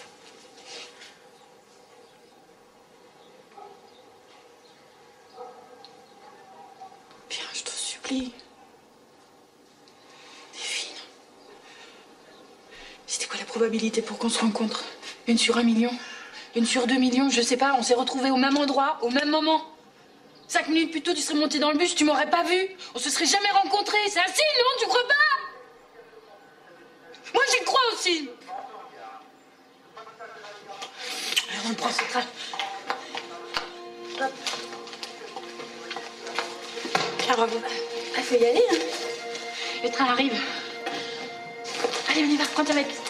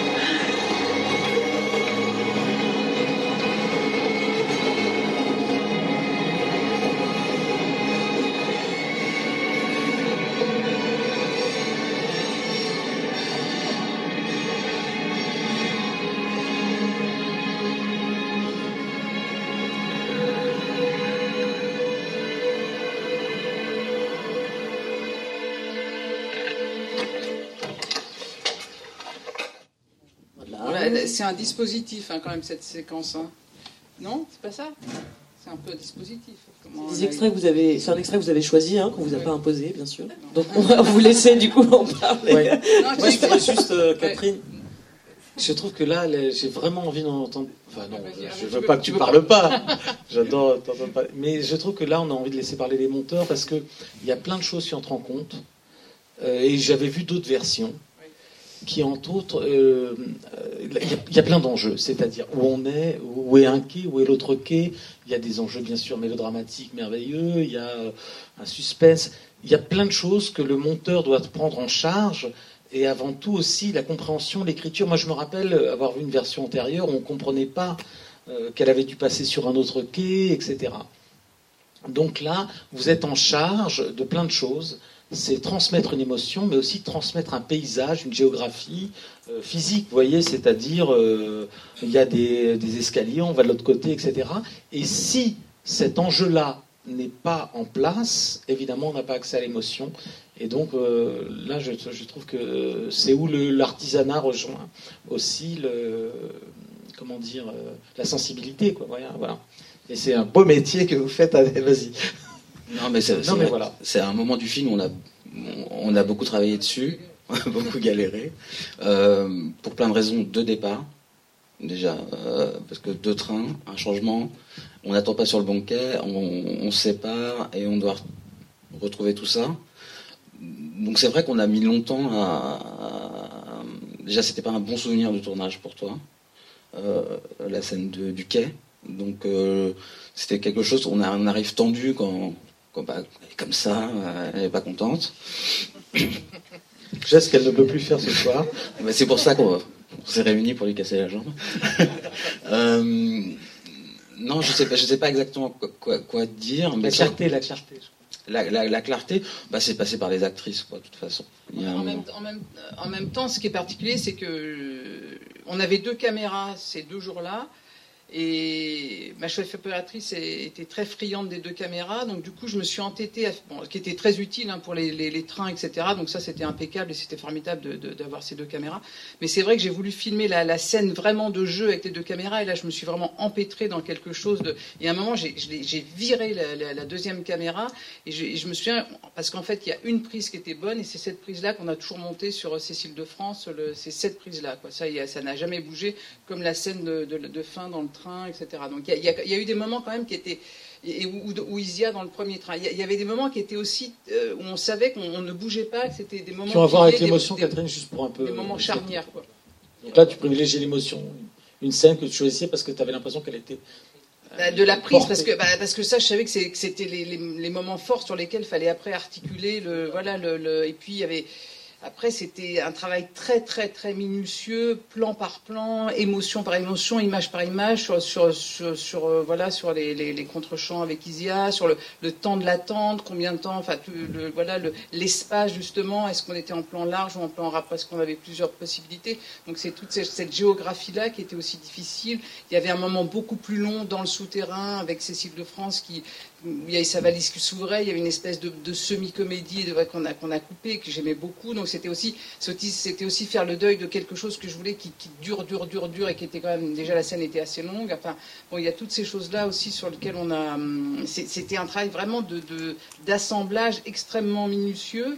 Et puis, euh, il y avait aussi dans le premier train, il y avait une, une partie euh, euh, qui était différente à la fin, sur lequel on a hésité. Il y avait aussi la lettre qu'on entend, où on voyait la mère qui recevait la lettre. Donc à un moment, on avait la lettre euh, quasiment in, donc c'était aussi de, passer aussi la lettre en off, qui ramenait aussi l'émotion. C'était toutes ces choses-là qui sont effectivement à la fin, on, on a l'impression, dans tous les cas, quand on atteint la fin avec la musique, etc., qu'on est à l'image près, qu'effectivement là on peut plus bouger. Euh. On monte toujours à l'image près, on ne peut pas, on peut pas faire. Euh, voilà, non, non, mais je trouve que cette scène, elle, est bien parce que hum, c'est la question du point de vue, euh, souvent dans les films, qui est quand même un moment où, quand on se perd un peu, mais où on est, qui on suit. Et le problème qu'on a avec cette scène, c'est qu'on doit basculer dans les deux émotions, euh, être à la fois avec Isia et à la fois avec, euh, avec Cécile, qui était ce qui nous avait mené, mais là on se retrouvait avec un moment où elles étaient pas d'accord. euh, et donc, il fallait qu'on bascule comme ça. Et je pense que du coup, on s'est ancré sur les deux prises, quand tu avais parlé des deux prises qui nous ont ancrés dans le travail. C'était une émotion pour. euh, L'émotion qui nous disait euh, Isia, ça va pas le faire. il y a quelque chose qui vient de s'insinuer là, dans son regard. On, a, on compris, on est avec elle. Donc une fois qu'on a compris ça, on peut la lâcher, aller voir ce qui se passe dans l'autre personnage et et ça, et, ça, rejoint en fait la mise en scène, puisque tu t'éloignes, on, fait disparaître Isia. Et, voilà, donc je sais pas. c'était, c'était intéressant parce que c'était un, c'était un moment où, euh, il y a eu beaucoup de versions, beaucoup de choses, et puis ça arrive à la fin du film surtout aussi. Donc on ne peut pas non plus euh, tout mettre. La valise qui s'ouvrait, enfin il y avait beaucoup de, beaucoup, beaucoup de choses. Euh, je trouve ça super intéressant. J'ai l'impression qu'on entre au cœur du truc. Pascal, tu voudrais parler de ça, du temps, de l'espace et de l'émotion et de la hiérarchisation. Euh, c'est un peu peut-être euh, voilà, qui est pour moi vraiment ça. Le, temps, l'espace, l'émotion, la compréhension du lieu. Qu'est-ce qu'on privilégie à ce moment-là là, la, scène pour ça, elle est très parlante. Euh, et est-ce qu'on doit renoncer parfois à une clarté, voyez, géographique pour privilégier Voilà, ça, je trouve ça. ça m'intéresse de t'entendre un peu. Euh, non, moi je trouve l'extrait euh, très stupéfiant quand on. moi j'aime beaucoup beaucoup le film, mais là de revoir l'extrait, je trouve qu'il y a effectivement une, une puissance de, dans, les, dans les temps de chaque plan absolument euh, incroyable. Quoi. Et, le, et la façon dont, quand elles quand elles s'en vont ensemble juste après le tracteur va extrêmement vite pour aller très très vite au voyage comme si tout était absolument gagné, évident. Enfin, je trouve que c'est super beau dans le, c'est très très puissant dans le, dans le, dans le présent, dans la façon dont ça arrive à, à, être dans le présent de chaque moment, tout en étant tout le temps dans un récit qui avance, quoi. Mais donc, euh, je trouve très juste. J'ai remarqué. Là, là, je me suis dit, voilà, euh, c'est c'est très bien monté. Je dis pas ça pour. Mais le moment où, par exemple, il y a un plan sur Isia qui se hisse sur la pointe des pieds, on a l'impression qu'elle va s'envoler. Qui est le moment où elle accepte. Il y a aussi cette question, au moment du plan, quoi. Si vous voulez, le moment où on choisit à l'image près quelque chose qui n'a plus rien à voir avec le récit, mais qui a à voir avec la magie du moment. Là, il y a un plan où Isia, et je sais que c'est un plan de monteur, je dis pas ça, je sais que Catherine, elle est, elle obsessionnelle, qu'elle lâche jamais rien, mais je sais que parfois, et ça c'est un mot de Céline, hein, l'agenda secret, euh, peut-être tu peux en parler, mais le moment où les, les, monteurs ont certaines certitudes, ont un plan, ça peut rendre paranoïaque réalisateurs, mais quand je vois un plan comme ça, je sais que c'est un plan qui appartient au monteur, alors peut-être je me trompe, mais qu'il a décelé dans un plan quelque chose euh, de merveilleux et que moi je vois apparaître là, qui est le moment où cette jeune fille se hisse euh, et qui a un mélange de peur et de désir. Et je trouve ça très très beau. Parfois, nous autres, on ne sait plus, on a tellement d'informations et d'épuisement qu'on ne sait plus voir nos propres images. Et, euh, et c'est un langage à trouver ensemble, et peut-être que c'est ça au fond finalement. Le film il est fini quand on a trouvé son langage. Attends, je voulais juste dire un truc sur une coupe, juste une petite question. Il y, a, une coupe assez rapide, assez surprenante sur le moment où elle, où elle dit euh, je peux pas, quoi. Je peux pas, et puis je peux pas, on est deux dans le cadre. Et, ça, je, ça c'est une espèce de voilà d'audace de montage, d'accélération de la décision. Et je voulais savoir à quel moment c'était intervenu, parce que voilà, on est soudainement, elles sont pas souvent à deux dans le cadre, elles sont à deux dans le cadre dans le train, et puis dans trains, mais on n'a qu'un regard. Et puis voilà, il y a ce, comme un jump cut en fait. Euh, et je voulais savoir si c'était. Et ça, c'est ce genre de solution qu'on trouve, et soudainement, ça fait, ça fait un peu, ça brusque finalement la mise en scène, mais c'est des moments où on dit bingo, une phrase de. et, je voulais savoir, c'est quoi l'histoire de Roland Barthes Non, bah, le truc, c'est que c'est une audace folle, c'était qu'on n'avait pas le choix. Non, mais souvent, les audaces, elles viennent du fait qu'on n'a pas le choix. Hein. Non, mais si, faut, faut, euh, c'est juste qu'on. Là, c'est l'endroit euh, où, bizarrement, avec les deux caméras, avec tout le Barnum, c'est l'endroit qui s'est pas passé, qui n'a pas été filmé, qui a pas, parce que empêtré dans les deux caméras, avant qu'elle la, qu'elle la vire, euh, il y a eu ce moment de déplacement euh, avec la caméra dans le champ. Quoi. Bah, euh, donc il a fallu qu'on. Ça fait partie de quelque chose qu'on a, trouvé aussi à un moment et qui a permis de, de trouver la scène, c'est sûr. Et puis par rapport au plan du monteur, je pense déjà c'est le plan de l'actrice qui fait ça, qui fait tout ça. Après, on, le voit, on le met, mais c'est autant. On est là à la fin pour récolter quelque chose que tout le monde a, construit. Et, euh, donc c'est principalement aussi Isia qui fait ça. Et, qui, euh, et nous on le montre, mais c'est elle qui l'a fait. Euh, non, il ne s'agit pas du mérite. Hein, non, non, mais c'est pas du tout. non, non, mais c'est quelque chose. Et l'agenda secret de Non, mais c'est non non c'est c'est bizarrement. Sa formulation Non, mais il y en a il y en a il y en a un petit. Non non il y en a un petit. On, on se le dit. En J'adore c'est cette- pas un truc. c'est pas un truc- Céline, donc C'est pas un truc secret, c'est que il y a, y souvent des scènes de train dans les films de Catherine. Euh, et j'a- et j'avais vu ces films avant de la avant de la rencontrer. hein. et je sais que j'en ai une scène de train finale. Voilà, où j'étais dit il y a que ça, ça allait très vite. C'est-à-dire que c'était euh, j'avais eu l'impression qu'on m'avait construit un film pour cette scène et que euh, elle partait comme ça et j'avais été assez frustré. Et donc quand je suis arrivé sur celle-ci, comme ça résistait beaucoup, une tentation à la coupe euh, sèche euh, parfois chez Catherine. Et donc on l'a tenue très longue, très longtemps, trop longue, pour être sûr qu'elle qu'elle allait pas devenir trop courte. Mais c'est quelque chose que je lui ai dit. Dis non, non, non, on va la faire. On va la faire, on va y aller, on va. Mais c'est vrai qu'elle a été beaucoup trop long- très longtemps dans les visionnages avec différentes personnes. Mais il a fallu garder la longueur. Je pense pour quand on était prêt à, y aller, qu'on avait bien compris tous les personnages sur tout le film avant aussi, parce que c'est, on peut arriver à trouver une scène comme ça quand on a trouvé les personnages, euh, trouvé leur rythme, trouvé comment ils sont, et à ce moment-là, elle va se trouver. Mais on, trouve les personnages par, par touche. Enfin, euh, c'est assez. euh, moi, je tâtonne beaucoup. hein, je suis un laborieux. Donc, du coup, euh, non, mais c'est vrai, on, euh, à force de, des regards extérieurs, nous, nous pointe des choses sur le jeu, et d'un seul coup, on affine notre rapport au personnage, et on le trouve, et du coup, on peut trouver les scènes.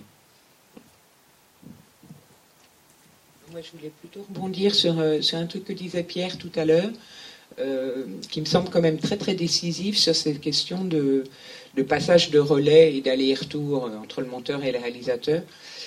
Et en particulier de cette chose effectivement euh, extrêmement décisive, me semble-t-il, du, du, moment, enfin de tous les moments, ça, ça n'arrête pas, hein, en montage, où tout d'un coup c'est le monteur qui, qui voit quelque chose que pour une raison ou pour une autre, vous ne voyez pas très bien. Euh, parce que il y a le souvenir du tournage, parce qu'il y a le, le- des choses, oui c'est ça, le souvenir du tournage, de l'émotion du tournage, mais aussi tout simplement parce que vous, vous n'avez pas l'impression que c'est si bien que ça ce truc-là, euh, et puis que tout d'un coup le monteur euh, peut pointer du doigt telle chose et, et- et- nous le révéler à nous-mêmes d'une certaine façon. quoi.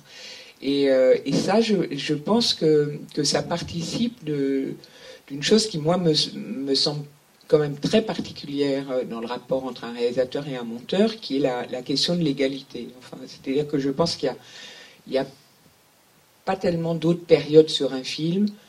euh, enfin, il y en- a plein d'autres où on peut être à la recherche de ça, mais où réellement il y a une impression de, de co-responsabilité euh, par rapport à la mise en scène sur cette période-là. Voilà. Alors après, le réalisateur, il est responsable de tout le reste. euh, C'est lui qui a ramené les images, bonnes ou pas bonnes selon les cas. c'est bon. Donc il est comme ça dans un rapport plus global euh, de responsabilité au film. Mais il n'empêche que pendant la période de montage, euh, il y a une co-responsabilité euh, pour moi euh, com- complète de, de- Le moment absolument démocratique, le seul moment démocratique. ouais, ouais, Oui, ça très intéressant. Et c'est parce que c'est à deux que ça se joue aussi et que, et que le dialogue qui se joue entre le monteur et le, et le réalisateur à ce moment-là, euh, ben, c'est en gros le dialogue qui va se jouer ensuite entre le film et le spectateur. Donc c'est quand même, euh, y a- peut pas, on peut pas être plus à l'essence de, du, du- du film et de la question du dialogue, quoi, du, du- du fait qu'il faut arriver à parler à deux pour trouver ensemble un film qui potentiellement va pouvoir parler à, à un tiers, enfin à une troisième personne qui sera le spectateur. Mais c'est très, c'est très incarné, très vivant dans le travail, quoi. Euh, je, ça très très intéressant. C'est ce moment où au Merci, fond... Non, non, mais oui, mais oui. Non, non, mais euh, ça me fascine. C'est le moment où au fond euh, euh, il y a voilà qui est absolument démocratique et où la parole se passe et où le relais se fait et où on devient tour à tour celui qui observe, celui qui travaille, celui qui travaille et celui qui observe et où il y a un, un réel échange au sens le plus riche du terme qui est censé aboutir à cette consécration du langage et du film. Donc moi je C'est marrant parce que c'est cette question de la fraîcheur aussi, c'est-à-dire effectivement nous on arrive, on est super pas frais parce que non il est pas frais votre poisson, mais vraiment quoi le, après le tournage etc. Et où le monteur a une forme de fraîcheur, mais après lui va être tellement aussi collé, je pense dans la, dans la question de la du fer, de la de, de, des raccords, etc., que finalement, si le réalisateur s'en va un petit peu, quand il revient, c'est lui qui a un peu plus de fraîcheur sur les choses, et, et, et sans arrêt comme ça, dans une chose euh, alternative. quoi. C'est vraiment le moment de l'écoute, c'est très intéressant. Si on est un peu malin, c'est le moment où il faut écouter. Il faut avoir cette humilité-là. Je me suis raconté une anecdote un peu drôle. Sinon, mais je me rappelle que Catherine m'avait demandé, ou tu, te rappelles, de venir voir le film? Voilà, et on voit le film et on papote. Et lui, il était avec son téléphone en train d'écrire plein de trucs. Je dis, il y a un truc de génération, parce que moi j'ai cru qu'il n'écoutait pas, qu'il envoyait des SMS. C'était merveilleux. C'était en fait, il écoutait, il prenait des notes, mais j'avais pas compris que dans le portable, il y avait moyen d'écrire des machins. Je dis, mais merde, ce mec n'écoute rien, il envoie des SMS pendant qu'on pendant qu'on. Et c'est merveilleux parce qu'au fond, c'est absolument, c'est le moment démocratique, c'est le moment où on est des rescapés de notre propre projet et il faut écouter tout le monde parce que c'est ça, faire un film, hein, c'est projeter aussi. Euh, Enfin, tout le monde, dans un premier temps, il vaut mieux écouter son monteur. Non, non, mais oui, bien sûr, mais vraiment, on fait, on fait, on fait ça. les films se font pour être. Euh, c'est une affaire de langage. Moi, j'ai toujours pensé que le ciné, euh, la mise en scène, pardon, c'était la grammaire, c'était le langage. C'était ça. Et, voilà, et on parle de ça, de clarté. C'est pour ça que je me suis permis de t'interrompre tout à l'heure. C'est cette idée d'être compris, d'être su, et que le style, sans lequel il n'y a rien, euh, voilà, triomphe à la fin. Donc, on cherche un style, on cherche un langage voilà, qui suit le propre film. Moi, j'aimerais bien qu'on voit maintenant des extraits. Mais j'allais, j'allais le dire. Mais euh... j'allais proposer de donc, Céline, au second extrait. J'allais aussi juste dire que on parle de fraîcheur, mais que hum, sur des scènes qui sont extrêmement travaillées comme ça, euh, sur lesquelles on revient, qu'on remet à l'ouvrage, il y a quand même ce moment fou qui est, enfin c'est pas fou, c'est juste, c'est justement la pensée qui gagne, c'est qu'il s'agit plus de fraîcheur quand la scène a raison, quand la scène a gagné, et quand même on a un épuisement, une lassitude, euh, où on s'en veut, on en veut aux gens qui l'ont fait, qui l'ont, hein, soudainement, euh, en empilant comme ça les pensées, les tentatives, et avec cette usure, eh ben, il y a un moment où la scène a raison, où ça marche, comme dit Émilie, et où ça, euh, c'est intestable, c'est vrai, c'est toujours vrai. Et c'est d'ailleurs comme ça, moi, euh, souvent les gens disent, mais comment, comment on sait que c'est fini le montage et tout? On sait. Et, la dernière coupe, elle, elle, nous rend fébrile, etc. Et elle a l'autorité de la dernière, c'est qu'à un moment, on décide. Voilà, il y a quelque chose qui se décide sur le dernier geste qu'on fait. Il reste romantique, sans doute, parce qu'il pourrait y en avoir d'autres. Euh, mais par contre, voilà, scène par scène, euh, quand bien même on y a travaillé des, des, heures et des jours, il y a une autorité de quelque chose qui est fini, qui s'appelle, qui a été pensé à deux, euh, et qui où il y a une, où il y a une, on est convaincu. Voilà, c'est ça qui est très beau par rapport à la question de de, justement d'être laborieux. C'est laborieux, de toute façon le cinéma ça l'est. Euh, quand bien même il y a quelque chose d'extrêmement euh, émotif dans tout ce qu'on raconte, voilà, et qui, on doit à la fois débarrasser le film de, de, de, notre émotion, de nos frustrations, de ce qui s'est passé à l'instant T, mais la pensée comme ça, voilà, et cette grammaire et cette langue entre nous et puis entre nous et le film, elle finit par s'imposer. Et, euh, et, ça, c'est et ça finalement c'est assez miraculeux à vivre. Quoi, ça, ça, t'as, raison, c'est assez extraordinaire hein, parce que c'est le moment d'un coup, on sait que c'est là, quoi. C'est incroyable. Mais par exemple, là, là, dans le, as presque le dernier, la dernière coupe, c'était quand on, a rajouté effectivement quand le plan d'Isia à la fin, quand le train s'en va, on est sur Cécile. À un moment, on a arrêté là, et finalement, on a été jusqu'à son visage, et ça a été notre dernière coupe quasiment. Non? Non, non, c'est mais du coup, ça va être intéressant de voir le transition, l'extrait suivant qui est un extrait du film de, Pascal Ferrand, Bird People, où il y a, une, encore une autre dynamique, enfin une, autre couche qui, peut aussi être la question des effets spéciaux et donc la question de comment on rêve une image avant même qu'elle soit terminée. Je vous propose de regarder cet extrait. Pascal va préciser quelque chose. Lancer un Blu-ray, euh, c'est pas très beau.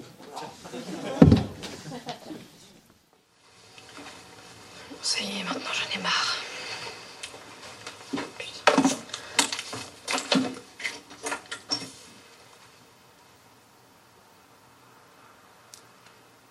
Y a quelqu'un?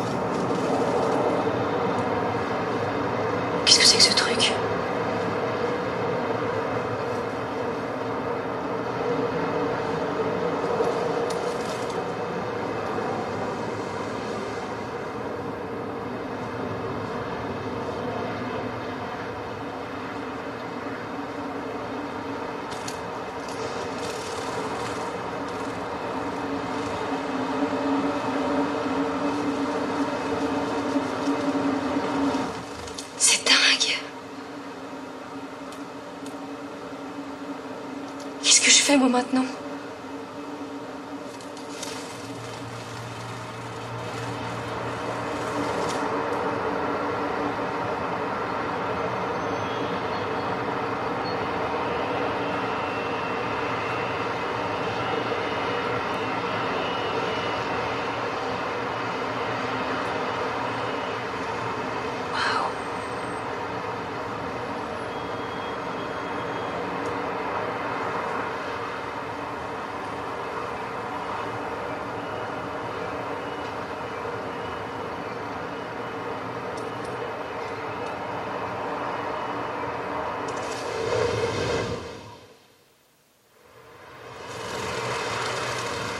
Oh.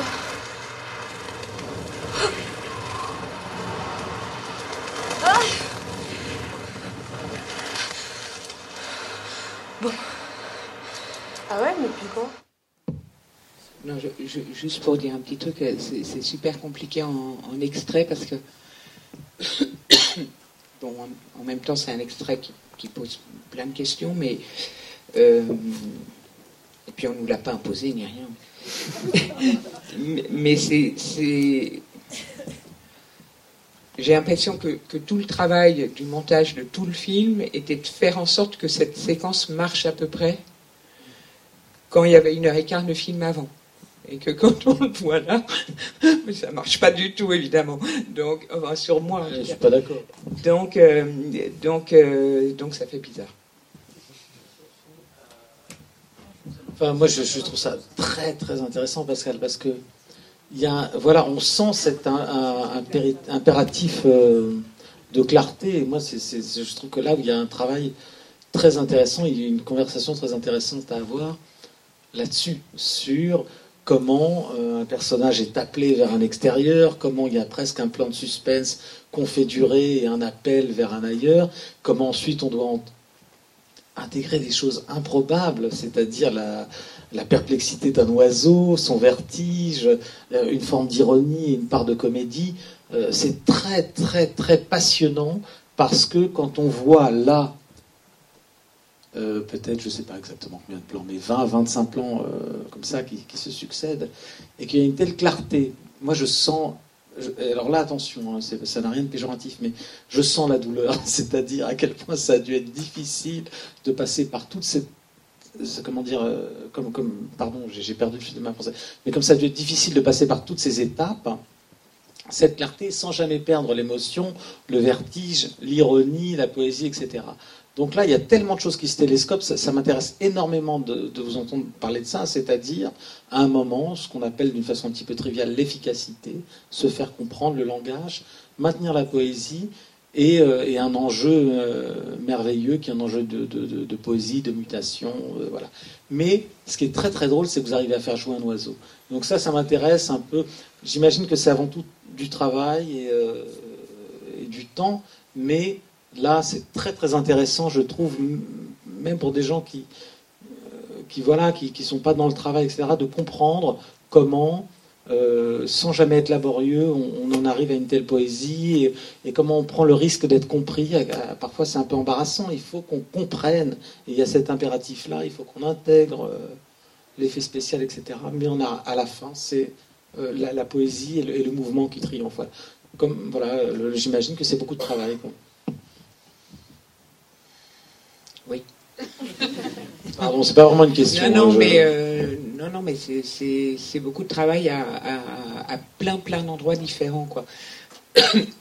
Moi, le premier truc que je trouvais intéressant dans cet extrait, c'est parce que c'est une- c'est presque une sorte de, de- de symbole de, de tout Burnt People, quoi. L'enfer de Burnt People. Enfin, il y en a eu, il y en avait plusieurs, mais il y en avait, disons, en montage, il y en avait deux majeurs. Bon, le premier, il est évident, on vous en dira quelques mots après, c'est euh, faire jouer un oiseau, enfin je avec le matériel qu'on ramène, faire en sorte que, les, que l'oiseau soit l'incarnation d'un personnage à moitié oiseau et avec un cerveau humain, quoi. Donc, euh, donc de lui donner que chaque plan raconte quelque chose, des intentions du personnage, etc. Bon, ça c'était infernal, euh, vraiment infernal. Mais c'était de la fabrication, c'est-à-dire qu'on fabriquait les plans en montage. On, vous racontera un tout petit peu après. Mais l'autre, l'autre chose qui était vraiment très très très compliquée dans Bird People, c'était les changements de régime. C'est-à-dire que c'est un film euh, qui est tout le temps sur le mélange des genres et où il y a en permanence des changements de régime. Euh, euh, scène après, d'une scène à une autre ou d'un bloc de scène à, un autre bloc et avec des et on avait presque l'impression d'être à la tête de, dix films différents euh, par moment quoi. C'est-à-dire entre le, le, grand bloc enfin je, pour ceux qui n'ont pas vu, je ne vais pas en, parler trop longtemps, ça peut être pénible, mais le grand bloc quand même dans le RER e avec les, voix off, c'est presque une sorte de petit film en, tant que tel. Euh, la, grande scène de Skype euh, qui doit durer 10 ou 12 minutes, c'est un film en tant que tel. la partie oiseau, c'est un, film. Enfin, y avait, on avait l'impression tout le temps qu'il y avait des, virages stylistiques et narratifs à prendre. Et là, c'est vrai que je trouvais cet extrait un peu intéressant aussi à cause de ça. C'est-à-dire, euh, commence dans une sorte de film presque un peu réaliste, dans une chambre d'hôtel, euh, voilà, où elle fait le ménage, et puis la lumière s'éteint, elle se retrouve dans le couloir, et on, est, on passe presque dans une espèce de, film un peu fantastique comme ça, où elle est aimantée, euh, attirée, presque aimantée par, euh, par quelque chose dont on ne sait pas très bien quoi, et elle non plus d'ailleurs. Et puis, euh, une fois qu'elle ouvre l'issue de secours, on passe encore dans un autre film, et, tout, enfin dans une autre ambiance, je veux dire. Et puis, euh, elle, marche, elle arrive sur le toit, il y a une sorte de forme de libération. Et puis, tout d'un coup, de nouveau, euh, la transformation fait que stylistiquement, on est encore à, un autre endroit.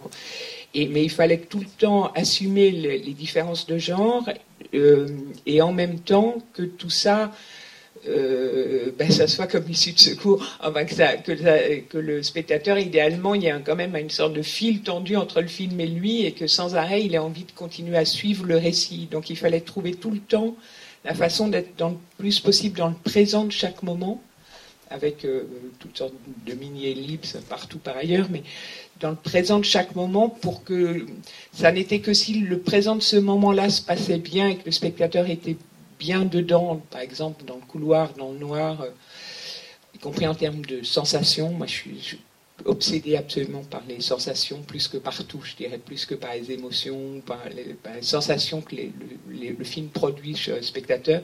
J'avais l'impression que si on arrivait à trouver ce moment-là, eh bien, déjà, le spectateur pouvait être de nouveau dans le présent sur le toit et que s'il était vraiment dans le présent quand la transformation aurait lieu, peut-être il, serait suffisamment surpris pour que ça marche. Enfin, mais ça, euh, ça c'était euh, hyper compliqué parce qu'il fallait arriver à le résoudre sans arrêt localement, c'est-à-dire qu'une scène puis une autre ensuite fonctionne à peu près, puis après à, ce que ça fonctionne à peu près globalement, c'est-à-dire que tout ça construise à peu près un film en entier. Et euh, je ne sais d'ailleurs pas du tout si on y arrivait, enfin, mais c'était compliqué. oui, quand, tout à l'heure tu parlais du, à un moment vous avez parlé du fait que quand ça marche, ça marche. Euh, ça, j'ai pensé à l'extrait qui allait venir et je dis oui, il y a un moment donné ça a marché, mais euh, ça marche quand on tout d'un coup ça marche comme tu disais, euh, c'est quand même à un moment forcément une, une, étape de travail du film où on a monté toutes les séquences et on est déjà dans une deuxième une deuxième phase du travail. Euh, on a, a jamais une, peut jamais dire euh, ça y est, on tient la scène quand on n'a pas déjà évidemment monté ce qu'on peut appeler un ours et passer, repasser, repasser et trouver le, langage du film, trouver le film, etc. Et ce moment miraculeux sont les, les, cas où, en tout cas, qu'on peut, pas toujours miraculeux, mais qu'on peut dater, qu'on peut, qu'on peut, on sait quand on y est. Euh, c'est c'est le, résultat d'énormément de, travail, évidemment, mais d'étapes de passage, quoi. Et évidemment, cette scène-là était, comment dire, à la fois, elle est extrêmement simple, c'est-à-dire que tous les plans, j'avais pas, pas d'autres plans. Il n'y a pas d'autres plans. J'ai beaucoup de sécurité. non, mais non, mais donc j'avais des plans. J'avais tous les plans qui sont là étaient les plans. On n'en a pas enlevé. Ce sont les plans que j'avais au départ, quoi. Et ça, ça, ça suffit tout à fait, c'est pas la question. Mais donc, le, le- pour que cette scène, enfin, ce qu'on doit arriver à faire marcher dans cette scène, finalement, ce n'est plus qu'une question de, de, de temps, de rythme, de et ça, et puis bon, la transformation elle-même qui a géré encore en- un peu d'une autre façon. Mais ça, euh, donc cette scène, elle a été pas mal plus longue aussi, c'est comme ta gare, quoi. Euh, dans un premier temps, parce que tant qu'on n'avait pas la première partie du film, qu'elle n'était pas, qu'on n'était pas dans le bon, euh, que la première partie du film n'était pas trouvée, enfin la première, les deux premières parties, les 20 premières parties du film n'étaient pas encore trouvées, enfin n'étaient pas encore parfaitement emboîtées. Euh, tant que la partie de la, de la jeune fille, en tout cas la, la partie Audrey, n'était pas parfaitement euh, sur son fil, sur son, eh ben, on était Amenait pas au mieux à cette voilà, mais on est, on, on, on ne- enfin, mais quand, enfin, je veux dire, cette séquence, elle a été plus longue aussi à des étapes du film où elle marchait parce qu'avant c'était plus long, parce qu'avant c'était plus détaillé, etc. Et pour vraiment trouver sa justesse, il a fallu que tout le reste du film en soit là, c'est-à-dire que, voilà. Mais dans son déroulé, dans ce, dans ce, cette, pour que tu retrouves cette sensation euh, exactement précise de chaque instant juste. Euh, bah, ça s'est fait avec ces plans-là, quoi, ni plus ni moins. Le, couloir était pas mal plus long dans un premier temps parce qu'il fallait qu'on accepte de passer dans ce drôle de, film, enfin, que nous-mêmes et le spectateur euh, arrivent à sentir sans savoir du tout à quoi il devait s'attendre, mais qu'on passait dans, une autre dimension, mais sans que ça soit dit de façon euh, grossière, quoi, pour accepter l'énormité de ce qui allait arriver, quoi, parce qu'à un moment donné, il faut quand même.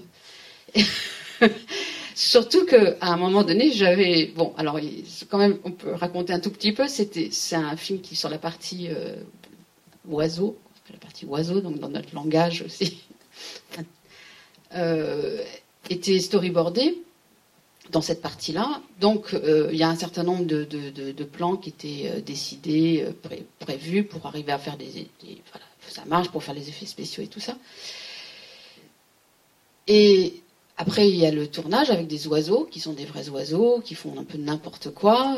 il y a plein d'aléas du tournage, ce qui fait que ben, la partie elle-même, le moment de la transformation elle-même, donc quand l'oiseau, se- elle se transforme en oiseau et qu'elle monte sur le parapet et qu'elle est arrivée là-haut, euh, moi j'ai récupéré, après le tournage, euh, des éléments qui devaient servir à fabriquer un, effet spécial euh, plus complexe, où il y a le, donc il y a un, on- travelling arrière sur elle qui avance, ensuite un travelling avance sur le parapet, et puis ça devait descendre, et puis on devait, je sais même plus exactement ce qu'on devait voir. Non, ça, devait, juste descendre en un plan, c'est-à-dire que c'était un travelling avant assez rapide, et puis tout d'un coup, à toute blinde, on, on, rapetissait, la caméra rapetissait et allait, allait tout en bas, comme si c'était enfin, comme c'était censé évoquer le fait qu'elle se transformait en une chose toute petite. Et tout ça devait être en un seul plan, et puis jusqu'à jusqu'en bas, et puis après on avait un plan, le plan euh, d'oiseau qui prend son vol. Et, et donc, en fait, moi, j'ai pas, j'avais pas ce plan-là puisqu'il n'existait pas, puisque c'était un plan qui devait être fabriqué par les effets spéciaux à partir d'éléments De trois bouts de trois plan. bouts de plan. Et puis, pareil, le plan où l'oiseau s'envole, je l'avais pas non plus parce que c'était aussi, un... ils n'avaient pas réussi à le faire. Non, on, a, on avait un petit bout de, de- d'oiseau qui s'envole fixe, mais pas forcément le panneau. Enfin, bon. Et donc, pour construire, parce que quand même, il faut à un moment donné que, que ça se raconte, et il faut faire un premier montage, même un peu bancal, mais qui, qui, qui raconte l'histoire, qui nous fasse avoir des sensations que ça fonctionne. J'ai bricolé quelque chose avec des bouts de plan, quoi. Euh, Avec les bouts de plan, ça faisait un, un plan comme ça, puis tong, tong, tong, et les bouts de plan qui devaient ensuite servir à ce que les effets spéciaux nous fassent le- la, la couture. Donc les raccords dans l'axe successifs. que- Et en fait, à un moment donné, donc, euh, je l'ai montré euh, mon truc à Pascal. Puis j'avais fait un peu de son. Bon, j'avais mis un peu de son pour le son, le son qui, qui, qui s'en allait, etc., etc. Puis elle était comme ça. Ah, mais ça marche, ça va marcher, quoi. Et ça va marcher, ouais, c'était ce truc de ça va marcher, on ne sait pas quand. Parce que, mais euh, oui, j'avais effectivement. Non, il y a un endroit où, où Mathilde est ultra, ultra brillante, c'est le, enfin, il y en a plein, mais il y en a un en, particulier qui, est très impressionnant, c'est le travail sur le son, parce que euh, c'était une, extrêmement grande monteuse son, et donc elle, elle bricole à toute, elle peut bricoler à toute blinde, même euh, pendant le montage image, des parties pré-sonores qui aident incroyablement dans certains cas à, raconter ce que ça doit raconter. Et, là, c'est vrai que typiquement l'espèce de, truc de son qui s'en va comme ça, de euh, nous, aidait euh, vachement à voir que peut-être le petit moment de la transformation allait marcher. Après, derrière, il y a, enfin, on devenait fou parce que soit on avait des plans avec un oiseau réel, où on avait réellement filmé l'oiseau. Alors bon, par exemple, imaginons un plan, il est sur son parapet, la caméra est fixe. Euh, on a une heure et demie de rush où on a un oiseau qui fait des trucs, où on essaye de lui faire faire le bon regard, ne serait-ce que cinq images, parce que qu'au moins après les effets spéciaux pouvaient stabiliser le regard, continuer à faire vivre le corps. Enfin, j'avais intégré l'intégralité des contraintes de ce qu'on pouvait faire et de ce qu'on pouvait pas faire avec les effets spéciaux, parce que quand on pouvait pas le faire, on pouvait vraiment pas le faire. Ça, rigolait pas quand ils nous disaient ça, si on le fait, on n'y croira jamais, donc vous ne pouvez pas le faire. Il fallait vraiment l'intégrer comme contrainte et pas en sortir parce que ça. Donc, euh, donc bon là, moi je partais de la salle, quoi. C'était Mathilde pouvait passer des heures à regarder des oiseaux pendant une heure et demie avec des dresseurs, des pinces à épiler, des dresseurs dans le champ, des gens qui qui, qui parlaient, enfin, coupaient le son, des. L'horreur pour trouver. Euh, pour tenter de retrouver peut-être sur une demi-seconde l'intention qu'on cherchait vaguement. Moineau perplexe. de- de- voilà, l'oiseau là est perplexe, là il est surpris, là il a l'air content, là, enfin bon, un truc comme ça. Donc c'était déjà genre une heure, de dé- une journée de dérochage pour un Ce qui arrive avec des acteurs. hein. Oui, mais ah non, je te jure. Tu, acteurs tournes- même des tu fois. tournes une journée avec un oiseau et tu remercies les plus mauvais acteurs et les plus chiants du monde. Quand je suis allée sur le tournage de, de, de Pascal, on tournait, euh, je faisais de la figure, et il y a un moment, juste anecdote, il y a un moment, d'autres oiseaux qui sont arrivés, genre des vrais oiseaux de la vraie vie, pas dressés, et ils se sont tous barrés les autres. Et on était là, et on a attendu 20 minutes. Mais est-ce que je trouve Voilà, vraiment les très acteurs font pas ça. Oh, les intéressant. acteurs peuvent faire ça aussi. Ouais, Il y, a, il y a un truc quand même dans tout ce que vous décrivez là, qui est le moment, alors donc euh, là on est vraiment dans le travail monteur-réalisateur, où ce que j'entends, moi ce que je trouve vraiment intéressant, c'est le moment où l'idée triomphe de l'effet. quoi. C'est-à-dire qu'il y a tout un tas de trucs qui sont prévus, ça marche pas, et il y a eu un assemblage initial qui a plus à voir avec l'idée et qui l'emporte sur l'effet. Oui, à tel point que je, je suis même pas sûr qu'on on leur a demandé de commencer peut-être de nous faire les, faits sur le moment. et puis à un moment, on leur a dit non, arrêtez, on va pas dépenser de l'argent, on va, garder ce truc plus bricolé de raccord dans l'acte. Mais là, c'était, euh, comment dire, c'était logique en fait que ça marche, sauf que bon, euh, il, fa- il fallait trouver ça parce que on était dans une quadrature du cercle sidérante, c'est qu'il fallait à la fois que ça aille très vite et lentement. Ce qui est, euh, un, enfin, ce qui est un oxymore absolument complet. C'est-à-dire qu'il fallait qu'on donne la sensation que ça aille vite et que l'oiseau, euh, tu vois, que la- la- le rapetissage aille vite. Et en même temps, si on allait réellement trop vite, le spectateur pouvait, euh, ça marchait pas parce que le spectateur a- a- acceptait pas du tout, encaissait pas du tout le fait que ça ait lieu. Et donc il fallait que ça aille en même temps vite et lentement, très vite et lentement. Donc la durée de ces trois plans, je vous raconte pas comment il a été compliqué à trouver. Parce que c'était d'abord, euh, on s'est, dit bah oui mais c'est, oui c'est amusant ce bricolage, mais euh, bon voilà, bon c'est pour plus tard, on verra ça plus tard, ça va être bien, on va refaire ça en effet spéciaux. Puis quand on a eu un, peu un effet spécial, on s'est dit même ça marchera pas, il faut garder ce bricolage. Oui, mais bon, ton, il est bien ton bricolage, mais bon, c'est trop long, euh, on va pas faire, il faut que ça aille tac, tac, tac, comme ça.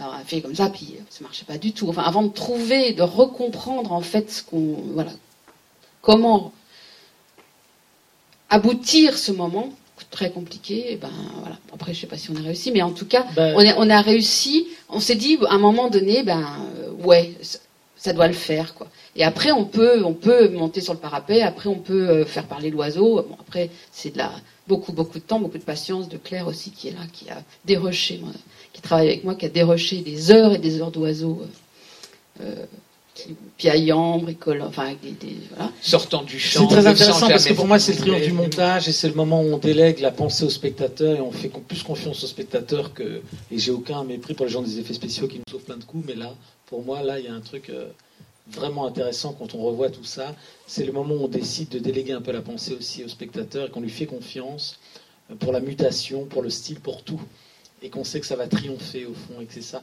et que si on est trop précis, on va commencer à lui demander d'observer ailleurs. Alors que là, on lui demande de- Et là, je trouve que c'est un geste euh, de montage et de réalisation qui est vraiment intéressant. quoi. Euh, Pascal, elle aime pas quand je pose pas la question. Non, mais ça rejoint, la, la- tu vois, le travail de, de- de- du montage et de, et de le- Ah non, non, mais ce qu'on veut mais- atteindre à un moment et de comment on va peut-être euh, parvenir à quelque chose autrement. Et là, qui a profondément à voir avec, euh, avec la coupe. Mmh, oui, bien Voilà, sûr. après, on arrange, on rafistole. on Oui, oui, et il y avait en fait une logique à ce que, enfin, de toute façon, ça avait toujours été assumé que d'un plan sur l'autre, elle était humaine et le plan d'après, elle était oiseau. Ça, je veux dire, j'avais absolument jamais prévu autre chose que ça.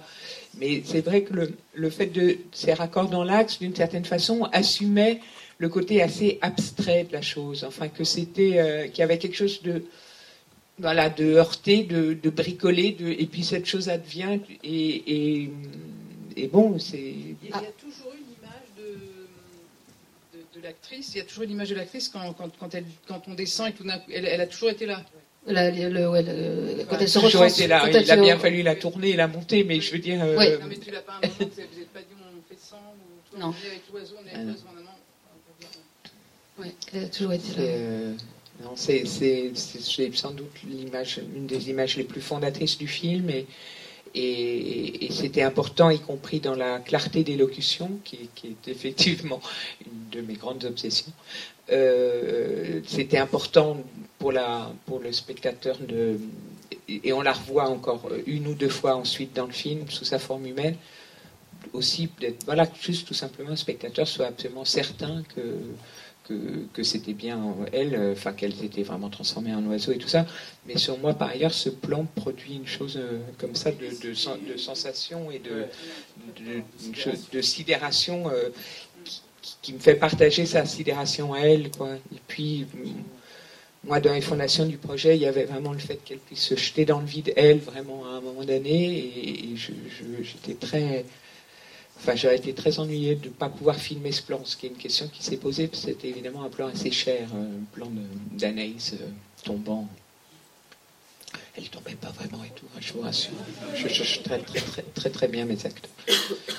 Juste pour revenir sur ce, truc de ce moment de la transformation et comment il y avait aussi l'idée que euh, le film n'était pas un, film pur, enfin, allait pas devenir un film purement fantastique et que donc on ne pouvait pas utiliser exactement une espèce de grammaire euh, d'effets spéciaux euh, enfin, tel qu'on, tel conventionnel, qui, enfin, qui est devenu conventionnel, tel qu'on, et qu'il fallait raconter autrement cette transformation fantastique pour que le film ne bascule pas dans un autre genre, mais qu'on reste dans le même film. Et ça, ça, ça c'est voilà, on, on l'a compris. Enfin, on le savait, mais on l'a vraiment compris et on a fini par le comprendre complètement au mixage. Enfin, je veux dire, c'est qu'au mixage qu'on l'a totalement compris. C'est presque décidé à cet endroit-là. quoi. C'est- C'est comme si on l'avait instincté et puis, et puis que sans arrêt ça s'était confirmé en fait. Et euh, parce que effectivement sur une séquence comme celle-là, le- la question du son, du montage son puis du mixage est absolument absolument euh, décisive. Quoi. Et, mais mais là, là où on devenait vraiment fou, c'était le c'était donc il y avait ces plans d'oiseaux, alors avec l'oiseau à l'image où c'était des heures et des heures de dérochage, mais après surtout de montage euh, en faisant des jump cuts tout le temps. Donc on, avait l'oiseau euh, à peu près à une bonne position et puis et puis euh, après il y avait un jump cut et puis on, c'était censé être la suite du plan, mais des fois les transitions étaient à faire ensuite avec des effets spéciaux. Des fois il fallait quand même cacher le, dresseur qui était à moitié à l'image ou la pince à épiler. Donc Mathilde faisait des maquettes, des caches, des machins. Tout ça pour arriver à un plan qui nous permette de dire Ah bah ouais, c'est super, nous on voit très très bien ce qu'on veut dire par là. Si on le montrait à quelqu'un, il disait Mais vous êtes complètement givré. Euh, Mais nous on voyait à peu près ce qu'on veut dire par là. Ça c'était d'une certaine façon quand tout allait bien. Parce que quand, euh, dans l'autre cas de figure, c'était des plans vides où on allait rajouter l'oiseau en plan large en 3D et où donc on n'avait que le mouvement du, par exemple, un panneau rapide sur le décor, dans lequel on allait ensuite intégrer l'oiseau, mais qu'on n'avait pas. Donc on a commencé quand même à, et on n'avait pas de son direct ou très très peu puisqu'il y avait des, sans arrêt des hop hop hop, euh, euh, des, dresseurs qui hurlaient euh, des trucs au moineau et tout ça. Et, donc, on était dans des niveaux d'abstraction, et, ça pendant des temps de travail longs, c'est pendant que Mathilde fabriquait comme ça à main nue le plan, puis qu'après on discutait avec les effets spéciaux pour leur dire, vous voyez sur ce très magnifique panneau filé, alors eh bien l'oiseau il va rentrer à tel endroit, faire tel mouvement, machin, voilà l'intention, voilà ce qu'il a en tête, et puis il sort. Et donc il nous fait une première proposition. Dieu merci, le mec des effets spéciaux était un génie, donc ça, ça aidait. Il comprenait très très très très bien ce qu'on demandait. Mais, euh, et ça, voilà, et pendant des mois, et c'est vrai que moi j'ai l'impression que sur ce film-là, c'est ça qui m'a le plus manqué. C'est-à-dire qu'on a eu l'intégralité des, d'un film comme un film normal, je dirais, avec toutes les images, tu vois, euh, de, chaque plan d'effets spéciaux euh, qui nous sont arrivés, 15 jours avant le mixage, quoi. Et là, euh, il aurait fallu, euh, enfin moi idéalement, je pense qu'il aurait fallu avoir encore un peu de temps pour digérer tout ça et pouvoir se dire, bon maintenant, est-ce qu'on peut encore euh, resserrer des boulons ici ou là? Enfin, c'est très très très très bizarre de passer autant de temps sur un montage et en même temps d'avoir si peu de temps où en fait tu as toutes les images pour pouvoir juger vraiment des, choses. C'était très très épuisant et, et des allers-retours tout le temps entre c'est pas encore ça, mais on, mais nous, on voit vaguement ce qu'on veut dire par là. Vous avez dû monter un film qui n'existait pas encore. Oui, c'est ça. Ouais. Finir de monter, pardon. sur le bloc euh, oiseau qui doit faire 40 euh, minutes, 35 minutes dans le film et qui nous a occupé euh, un an plein, à peu près. Il faut faire avec des images qui n'existent pas encore éventuellement, mais qu'en plus, quand tu les as, tu peux même pas les changer. C'est-à-dire que c'est des, des rushs qui finalement c'est comme si tu avais une seule prise. On t'arrivait du temps, j'avais une prise. Et puis, eh ben, grosso modo, tu as un petit peu de marge, tu peux la faire un tout petit peu plus longue ou plus courte. Cinq images, dix images, les poignées. Hein. Mais tu as une prise, quoi. Donc après, quand tu te dis, ah ben non, finalement, ah, ça n'est pas bonne cette prise, ben, tu es embêté, il faut, refabriquer. c'est un exercice euh, quand même très, très atypique. L'ensemble du montage du film, c'était quand même ah, ça a pris beaucoup de temps, mais c'était pas que ça, évidemment. Mais euh, voilà, c'est vrai que ça illustre bien la, ce que tu disais sur la, sur la. c'est constitutif du film de passer sans arrêt d'un régime de, de, de, récit à l'autre, et donc c'était long et compliqué à, à, trouver, quoi, avant que ça, on puisse dire euh, ça marche. Et pourquoi vous épilez les oiseaux Alors voilà, moi c'est une question de la pince Aucun oiseau n'a été épilé pendant le tournage. ah non, mais ça, c'est vrai, mais c'est dingue. Elle est, Cette pince à épiler. C'était une pince à épiler verte fluo. Et euh, c'était la baguette du chef d'orchestre de la dresseuse. C'est-à-dire, elle, elle tentait, elle, oui, elle dirigeait, j'allais dire, elle tentait de diriger ses oiseaux euh, à la pince à épiler parce qu'elle avait remarqué, comme elle avait trouvé très vite ce truc. Elle passe à épiler en plastique. Non, mais j'ai dirigé Gad Elmaleh, moi.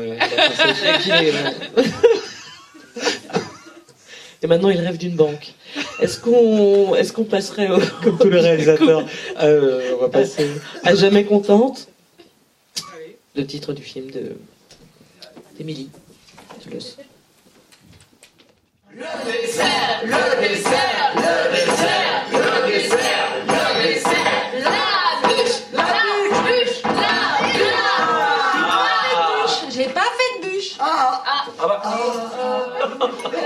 sont des méduses au sang. J'en rêvais. C'est quoi? C'est quoi, c'est vivant? Non mais en vrai, c'est quoi? Bon, euh, comme c'est un jour de fête, j'en profite pour faire une annonce. Voilà, je vous préviens, c'est une bonne nouvelle. Euh, Vladimir m'a demandé, en russe, et euh, bah, j'ai dit oui. Voilà, j'ai pas pu résister, enfin, c'était trop fort, et j'ai accepté, j'ai dit oui. T'as dit oui pour... à quoi Comment on dit déjà Я хочу предложить тебе свою руку и сердце. Ты, ты выйдешь за меня замуж? Veux-tu me poser? Non, euh, pas poser, épouser. Avec qui tu vas te marier? Avec Vladouche. Pourquoi? Bah pourquoi? Pourquoi pas C'est pas la fin du monde de se marier. Tu trouves ça con, c'est ça? Peut-être un petit peu rapide, non? Non mais t'inquiète pas. Imagine un beau mariage russe. Et puis avec leur musique là, t'as déjà écouté? Ça te prend, ça te porte, et puis je m'appellerai Jessica Askazoskov. Aksakova. Jessica Aksakova. Pardon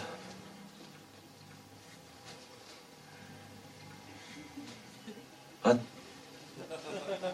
Pat. Pat. tu dis rien?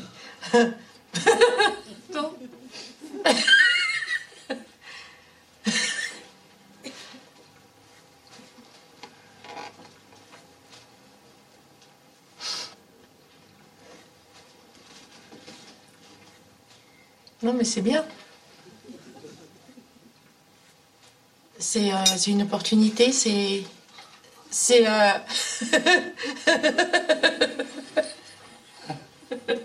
c'est une grande aventure.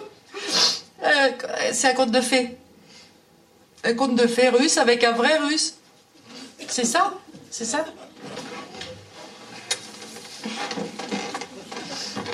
Mm. Mm. Mm. Pat, euh, je te connais pas là. Ça me. Moi aussi, je trouve ça bien de se marier. La robe, il y a la fête. Tout le monde veut se marier. Euh, non. Ceux qui sont frigides, par exemple, c'est pas tellement leur projet principal. Vous dites rien. Écoutons d'abord ce qu'a à dire euh, Vladouche. Bah, moi, je suis très content que vous êtes tous euh, d'accord. On n'est pas encore tous d'accord, mais on est d'accord quand même. Mais par contre, le prêtre demande si le marié a fait un baptême. Un baptême? Ah, mais on n'est pas euh, euh, catholique, quoi. Non mais attends, on s'en fout. C'est pas parce qu'elle est pas baptisée qu'elle peut pas faire un beau mariage. Nous on n'est pas mariés, mais c'est avant. Eux maintenant les jeunes ils se marient. Tu vas pas foutre la merde. Ou alors on la baptise. Hein, Jessica? Oh, Non, non, mais ça va, t'inquiète pas. Demain, je coupe la tête, c'est tout. alors euh, on mange la. euh, comment, comment ça s'appelle euh, ça Des, des poires italiennes euh, au coulis à Malfita. J'ai trouvé sur internet. C'est des, des implants mammaires un petit peu. Il est bon le, Papa euh, Ah oui, le truc. Les os une grosse poitrine. Oui, c'est pour ça. Et, et- et- quoi, bah oui. Mais oui, mais oui, mais oui. Tu te rappelles quand il t'a demandé en mariage Enfin, il l'a même pas fait d'ailleurs. Et moi, moi, j'ai dit quoi? Je dis comment? Vous êtes jamais mariés. Non, il- non. Alors pour une fois que c'est dans les formes, vous pourriez sourire. Mais oui. Euh, si, si Jessica, euh, elle, euh, elle peut se marier, euh, est-ce que je peux aller à la fête de fin d'année chez Samira? Discothèque, Barbie, Barbie 2, prostituée, mamie, no comment.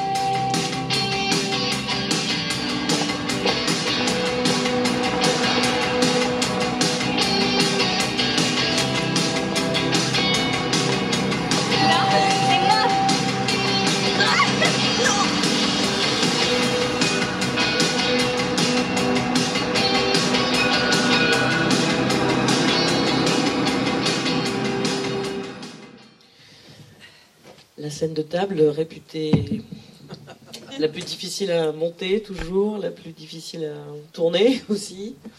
C'est pour ça que vous avez, choisi cet extrait, Émilie Deleuze.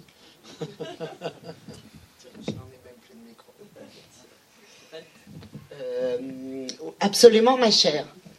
Euh, je, crains déjà faire manger des gens à table, c'est pas possible. Euh, en avoir six, euh, c'est l'enfer. Euh, les enfants, les enfants.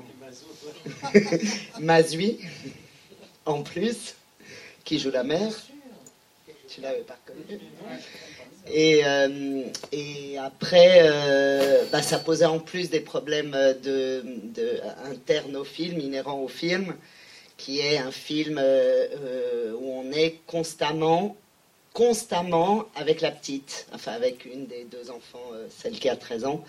Et, du coup, je crois que c'est à peu près la seule scène où on quitte son point de vue et on bascule sur l'ensemble de la famille avec un problème pour moi scénaristique sérieux. Euh, au, au départ, c'était un scénario qu'on m'a proposé que je revendique totalement, mais il y avait un truc que je que j'arrivais pas à comprendre, qui était cette grande sœur qui, euh, en 2016, veut se marier avec ce Russe. J'avais beaucoup, beaucoup, beaucoup de mal à, imaginer ce que ça pouvait être. Et pire encore, la mère qui adhérait complètement à ce mariage. Donc j'avais un problème de- d'écriture où je me disais mais comment justifier, enfin comment, comment adhérer à cette idée euh, qui me paraissait complètement folle ou en tout cas loin de moi. Et, euh, et du coup, tous ces problèmes-là, euh, eh ben, je les ai filés à Frédéric. Qui lui croit au mariage. Moi, je trouve qu'il y a un truc euh, très intéressant avec cette scène, c'est que. euh, pardon.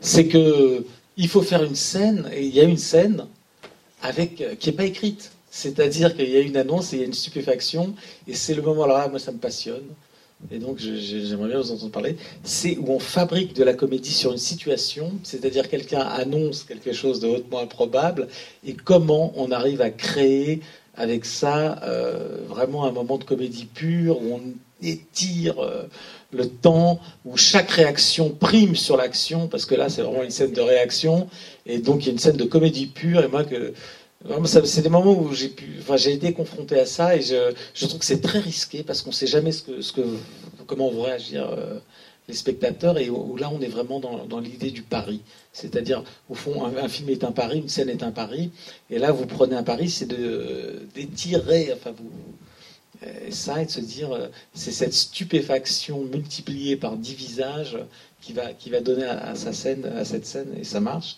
je trouve en tout cas moi, Euh, toute sa, drôlerie sa saveur son incongruité c'est vraiment euh, à partir d'une annonce comment on amplifie euh, l'amplification dramatique ça je trouve ça un pari flippant mais merveilleux alors comment le public va réagir, on ne sait pas, c'est pas sorti. C'est une des premières fois qu'on le montre en plus et pas lancé. Il y avait deux scènes de dîner, de- deux scènes de déjeuner dans, dans, le, dans le film. Et la première, elle a été, on l'a beaucoup coupée, elle est très très brève. Et coupé à cause de celle-là. à cause de ça, bah, bah, euh, j'y vais surtout pour avoir celle-ci très longue et elle est euh, au milieu du film et donc on est très content de retrouver justement tout, tout le monde qu'on a vu dans des moments différents.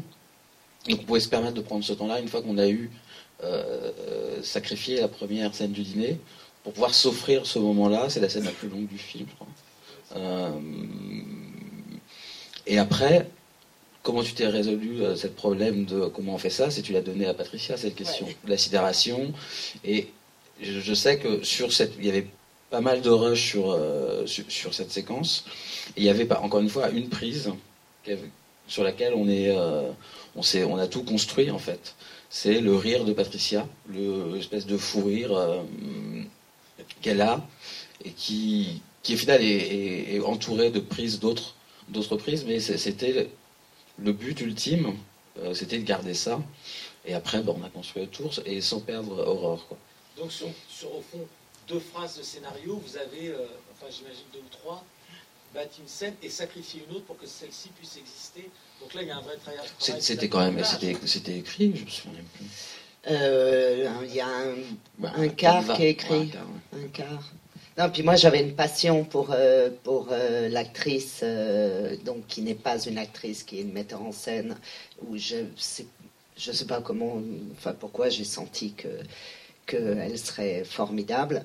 Et, et j'avais pas mal travaillé avec elle avant sur cette idée de qu'est-ce qu'une mère aujourd'hui en 2016 peut avoir à faire avec le mariage ou non de sa fille.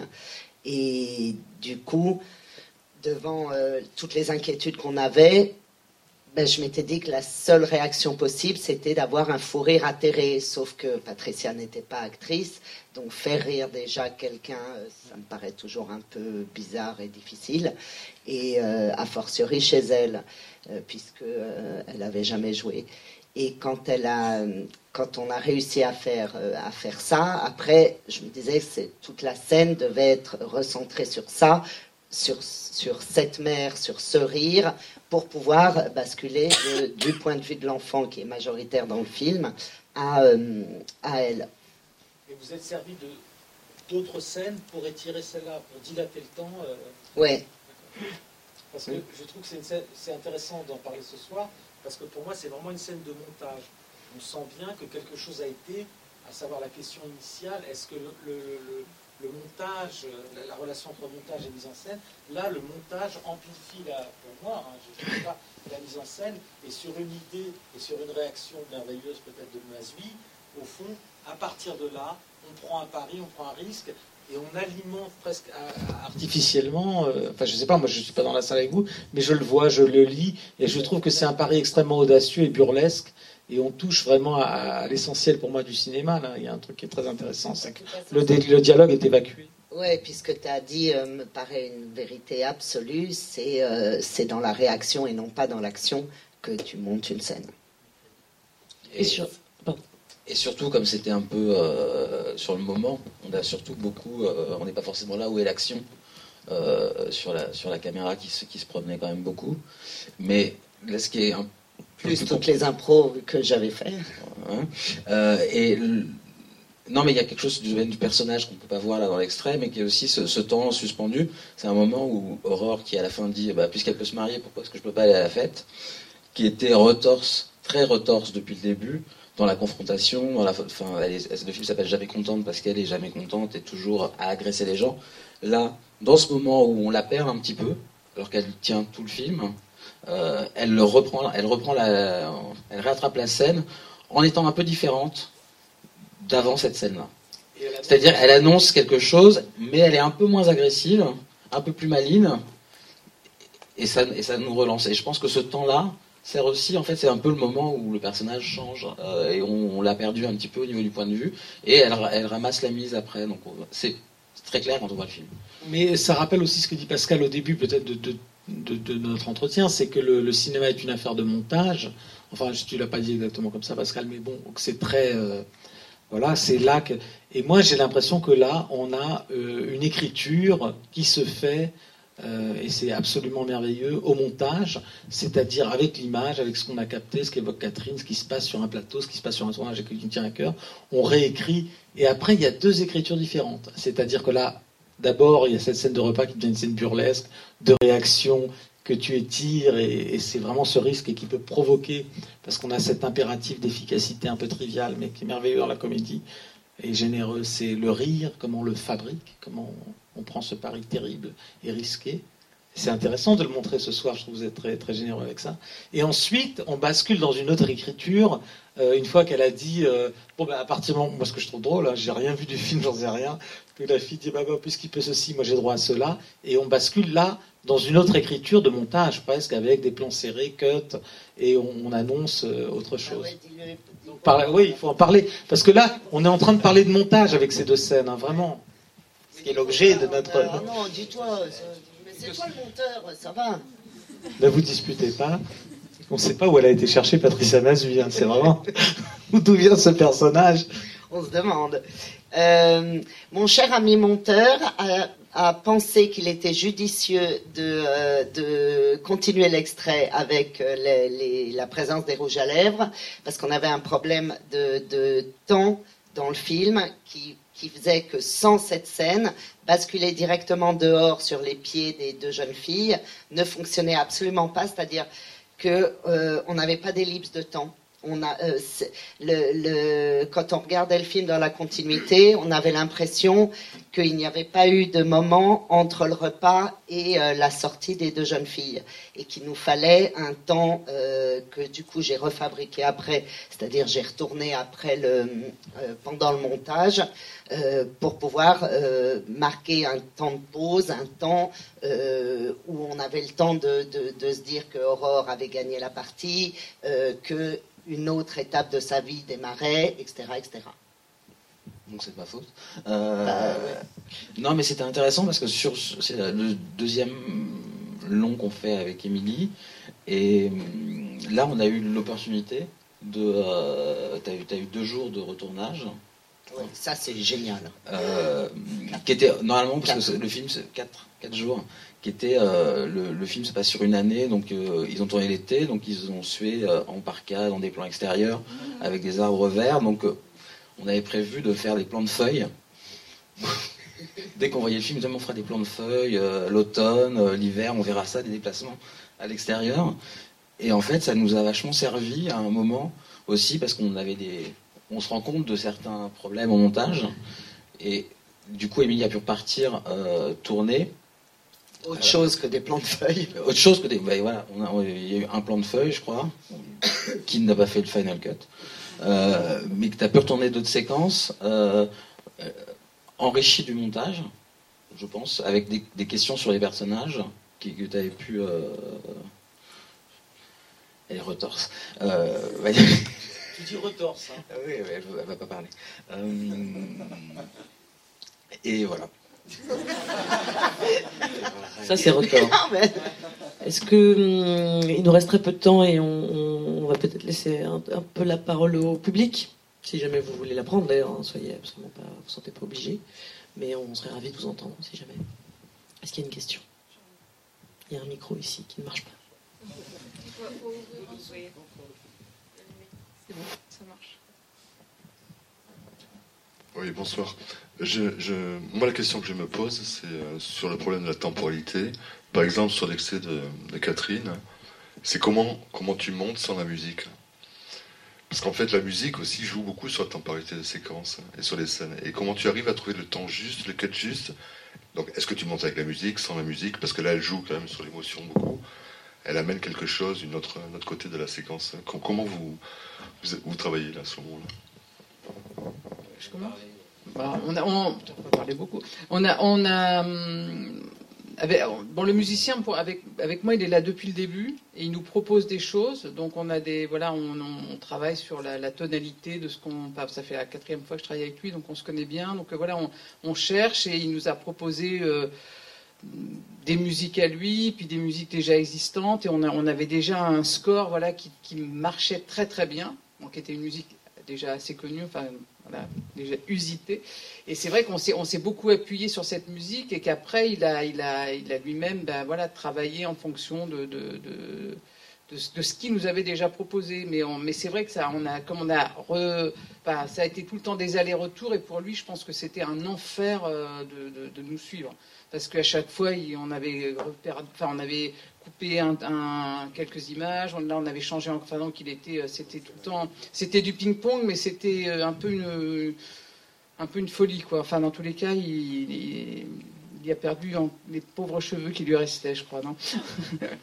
Non, qu'est-ce que Non, en fait, on a, il nous a donné une musique existante d'un autre compositeur euh, très tôt, euh, qui était beaucoup plus ample, dramatique.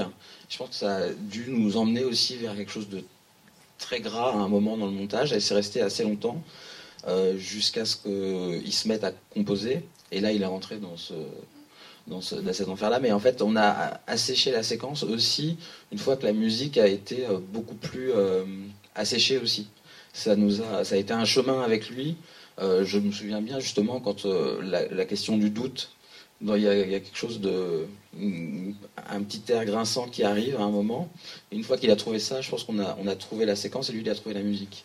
Et il y avait toujours aussi ce- cette, cette séquence qui est quand même très bruyante après avec le train, la musique, comment arriver à mixer les deux, comment, euh, enfin, sur l'émotion justement, c'était, c'était tout le temps un, un combat quoi, non de- Jusqu'au mixage. jusqu'au mixage. Ouais. On s'est encore battu, euh, on a refait cette, cette séquence, je ne sais combien de fois, pour arriver à. Oui, à, c'est à ce moment on pense qu'on est satisfait de- de- de- d'entendre tout, ce qu'on, tout ce dont on a, ce qu'on a envie d'entendre, mais c'est vrai qu'il fallait pas que la musique, j'allais dire, vole la scène, il fallait en même temps qu'elle, voilà, que, l'émotion des, qu'il devait y avoir dans cette scène puisse, puisse exister, qu'elle l'accompagne, qu'elle va, c'était toujours, euh, c'était compliqué et dans la composition et dans le. Qu'est-ce que t'as Non.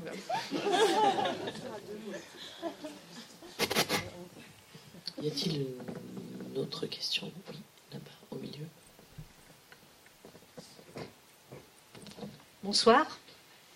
Donc j'avais une question pour euh, bah, donc les monteurs. Je voulais savoir si le storyboard est quelque chose qui vous sert ou vous dessert justement dans votre travail?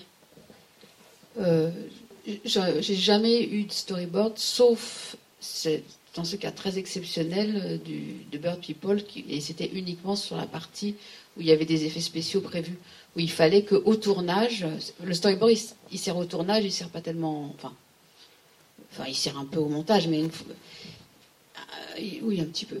Mais il sert surtout, il servait surtout au tournage pour pouvoir euh, communiquer avec tous les gens, de l'équipe sur, sur les plans prévus euh, avec les oiseaux et tout ça. Et, il servait surtout au départ pour savoir si on pouvait faire les plans ou pas, les, en termes de faisabilité. C'est-à-dire, moi, j'avais prévu comme ça un découpage, et puis après, grâce à. Et, et donc un storyboard, je veux dire, à l'avance, alors que je découpe que le, jour même, euh, le reste du temps, et ça nous permettait de dire ben, ce plan-là, on peut le faire, et de temps en temps, celui-là, on peut réellement pas le faire. Et donc après, moi, j'ai transformé. Donc voilà, donc c'était juste. Pardon. non, non, mais je t'en prie. Et, mais tout ça pour dire qu'en fait, c'est la première fois de ma vie, euh, de, de ma carrière, que euh, j'avais eu un storyboard sous les yeux. quoi. C'est pas du tout une pratique euh, répandue euh, en France, en tout cas euh, dans, dans le cinéma. quoi. Je sais pas ce que c'est. J'en j'en ai, je n'ai jamais eu en fait. Un sandwich. Ah. Non, non, j'en ai jamais. eu en fait. euh, On s'en sert plus euh, à la réalisation jusqu'à présent. Moi, j'ai pareil, j'ai toujours connu ça. Parce que quand on est un peu perdu, etc. Mais a priori, euh, obéir au storyboard, au montage, c'est quelque chose pour l'instant qui n'est pas encore arrivé jusqu'à nous. En pub, oui, mais en pub maintenant, n'en parlons pas.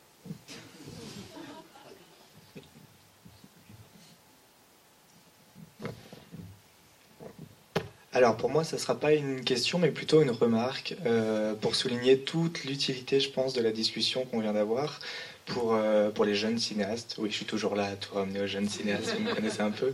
Euh, tout simplement parce que je pense que pour les jeunes d'aujourd'hui, la relation et la, nécessité d'une relation avec un monteur n'a rien d'évidente. Tout simplement parce que on est une nouvelle génération de cinéastes, je pense, qui euh, est très polyvalente et apprend à tout faire par elle-même. On en a même des exemples à la SRF avec Audley Arapin qui euh, est à elle toute seule toute son équipe en fait. Euh, et du coup, le montage en tant que, que technique aujourd'hui n'a- aucun secret. Je veux dire, mon, petit cousin de 6 ans euh, ne sait pas encore écrire, mais il a un iPad sur lequel il fait du montage. Donc c'est quelque chose qui est très facile en fait. Mais je pense que c'est peut-être la seule étape d'un film pour laquelle il est nécessaire d'être deux, même quand on est tout seul. C'est-à-dire réussir à, à créer un conflit aussi peut-être avec soi-même. Et, euh, et c'est quelque chose qui est surtout très difficile à faire, je pense, quand on est je- jeune, c'est de se dire, voilà, à ce moment-là, réussir à ne pas être d'accord avec soi-même en, en regardant un plan, parce que quand on est réalisateur, c'est un plan sur lequel bien souvent on a aussi des sentiments, on l'a vécu sur le tournage. Donc je pense que la, la- la relation avec un monteur est, est- est très très importante, et vous l'avez vous l'avez très bien euh, souligné aujourd'hui. Donc je pense que c'est vraiment une conversation, et je suis content de voir qu'il y a autant de jeunes aujourd'hui dans la salle, à partager avec la jeunesse aussi pour faire comprendre aussi euh, tout, tout, tout ce qu'il y a de riche dans cette relation avec un monteur. Du coup, euh, moi je pense que le monteur c'est un petit peu comme un, comme un cuisinier, c'est-à-dire qu'on arrive euh, avec nos légumes qu'on a fait pousser pendant des mois, on est hyper fatigué. Et, et là, il a un peu la, la possibilité de faire un peu ce, ce qu'il veut avec euh, en, en travaillant avec nous. Et, et c'est difficile aussi de lui donner cette belle carotte qu'on a faite et, et de le voir la découper comme ça en morceaux et, de se dire voilà qu'est-ce qu'il fait en ce moment avec? Fais gaffe, fais gaffe. et ju- juste pour terminer, oui, je parle loin. Et juste pour terminer, il y, a- des gens justement qui, avec ces légumes un peu ratés, peuvent faire des très belles choses et des très beaux plats. Et au contraire, ce qu'il y a de magique, c'est qu'il y en a qui vont prendre des aliments qui de base sont pas forcément très bons pour créer à la fin quelque chose qui est magnifique et qui est délicieux. Donc euh, voilà, bravo au, au monteur. Non, mais je voudrais juste dire un tout petit truc, euh, mis à part l'histoire de carottes et de machin. Moi, je trouve ça très intéressant parce que quand on a commencé à, à se dire avec Céline, mais merde, qu'est-ce qu'on va leur poser comme question? Euh, Parce que c'est très angoissant. Je me suis dit, au fond, il y a un truc que, que, que tu as énoncé d'emblée, c'est que la question de la technique, là, elle est évacuée très vite. C'est-à-dire que n'importe quel réalisateur qui veut prendre le temps, moi j'ai toujours refusé ça. Je, ne veux pas comprendre. C'est difficile de ne pas comprendre au bout d'un moment. Quand tu es six mois à côté de quelqu'un qui fait, euh, tu vois, copier, coller, couper, machin, euh, t'as as compris quoi. Mais tu veux pas comprendre. Pourquoi? Parce que l'altérité est essentielle. Et au fond, la question c'est celle du cinéma comme art collectif, moi, auquel je crois beaucoup. Donc, euh, je, trouve qu'il y a là, il y a quelque chose qui est vraiment, euh, qui nous ramène au départ de tout ça, de, de- de cette soirée, c'est le lien et comment, au fond, à un moment, ce qu'a évoqué Pascal, à un moment, on a un réalisateur, un monteur, et il y en a un qui devient à un moment auteur, c'est-à-dire qu'on lui pose la question, il, devient pardon, éditeur, c'est-à-dire qu'il dit peut-être là tu devrais couper, ok, vas-y à toi de faire ça, coupe, affine, il affine, faisant ce geste, on devient soi-même conseil, on l'observe, et il y a quelque chose comme ça qui, permute, et, le, montage devient le lieu d'une d'une collaboration. J'espère que ce lieu-là, cet endroit-là, résistera, euh, comment dire, à la... Comment dire ça? Je sais pas moi, à cette idée que euh, la fabrication d'un film nécessite de moins en moins de collaborateurs. Parce que j'ai l'impression que le regard euh, des autres nous ramène toujours à l'essentiel, c'est qu'à la fin, un film est regardé par le plus grand nombre et qu'il y a une nécessité de clarté de langage et de poésie au sens vraiment ini, enfin, euh, Mais le, fait même que la compétence technique ne soit plus un enjeu, en réalité, réhabilite, enfin, réhabilite, elle pas besoin de réhabiliter, mais met la pensée au centre, quoi. Donc, Absolument. euh, Et oui, la, Fanny. et, la, et la réflexion et la collaboration. Non, Donc, moi, euh, juste- je suis- vraiment, je, je, je suis content. Belle carotte, je- Paul. Très belle carotte, Paul. Pas- pas- pas- non, je veux juste te dire, moi je, travaille aussi avec euh, une réalisatrice qui monte. euh, et, euh, Une réalisatrice qui pardon qui monte aussi. euh, qui, euh, Qui est monteuse, d'accord. Qui, qui, qui, qui était monte- enfin, qui est réalisatrice et qui s'est montée et qui, euh, qui aime mettre les mains dans le cambouis, dans la, aime découper la carotte aussi. Et, euh, et du coup, et du coup, euh, ça fait partie de notre langage maintenant ici. Donc, ouais, découper la carotte. Euh, Ou bien. et en fait, Ou pas.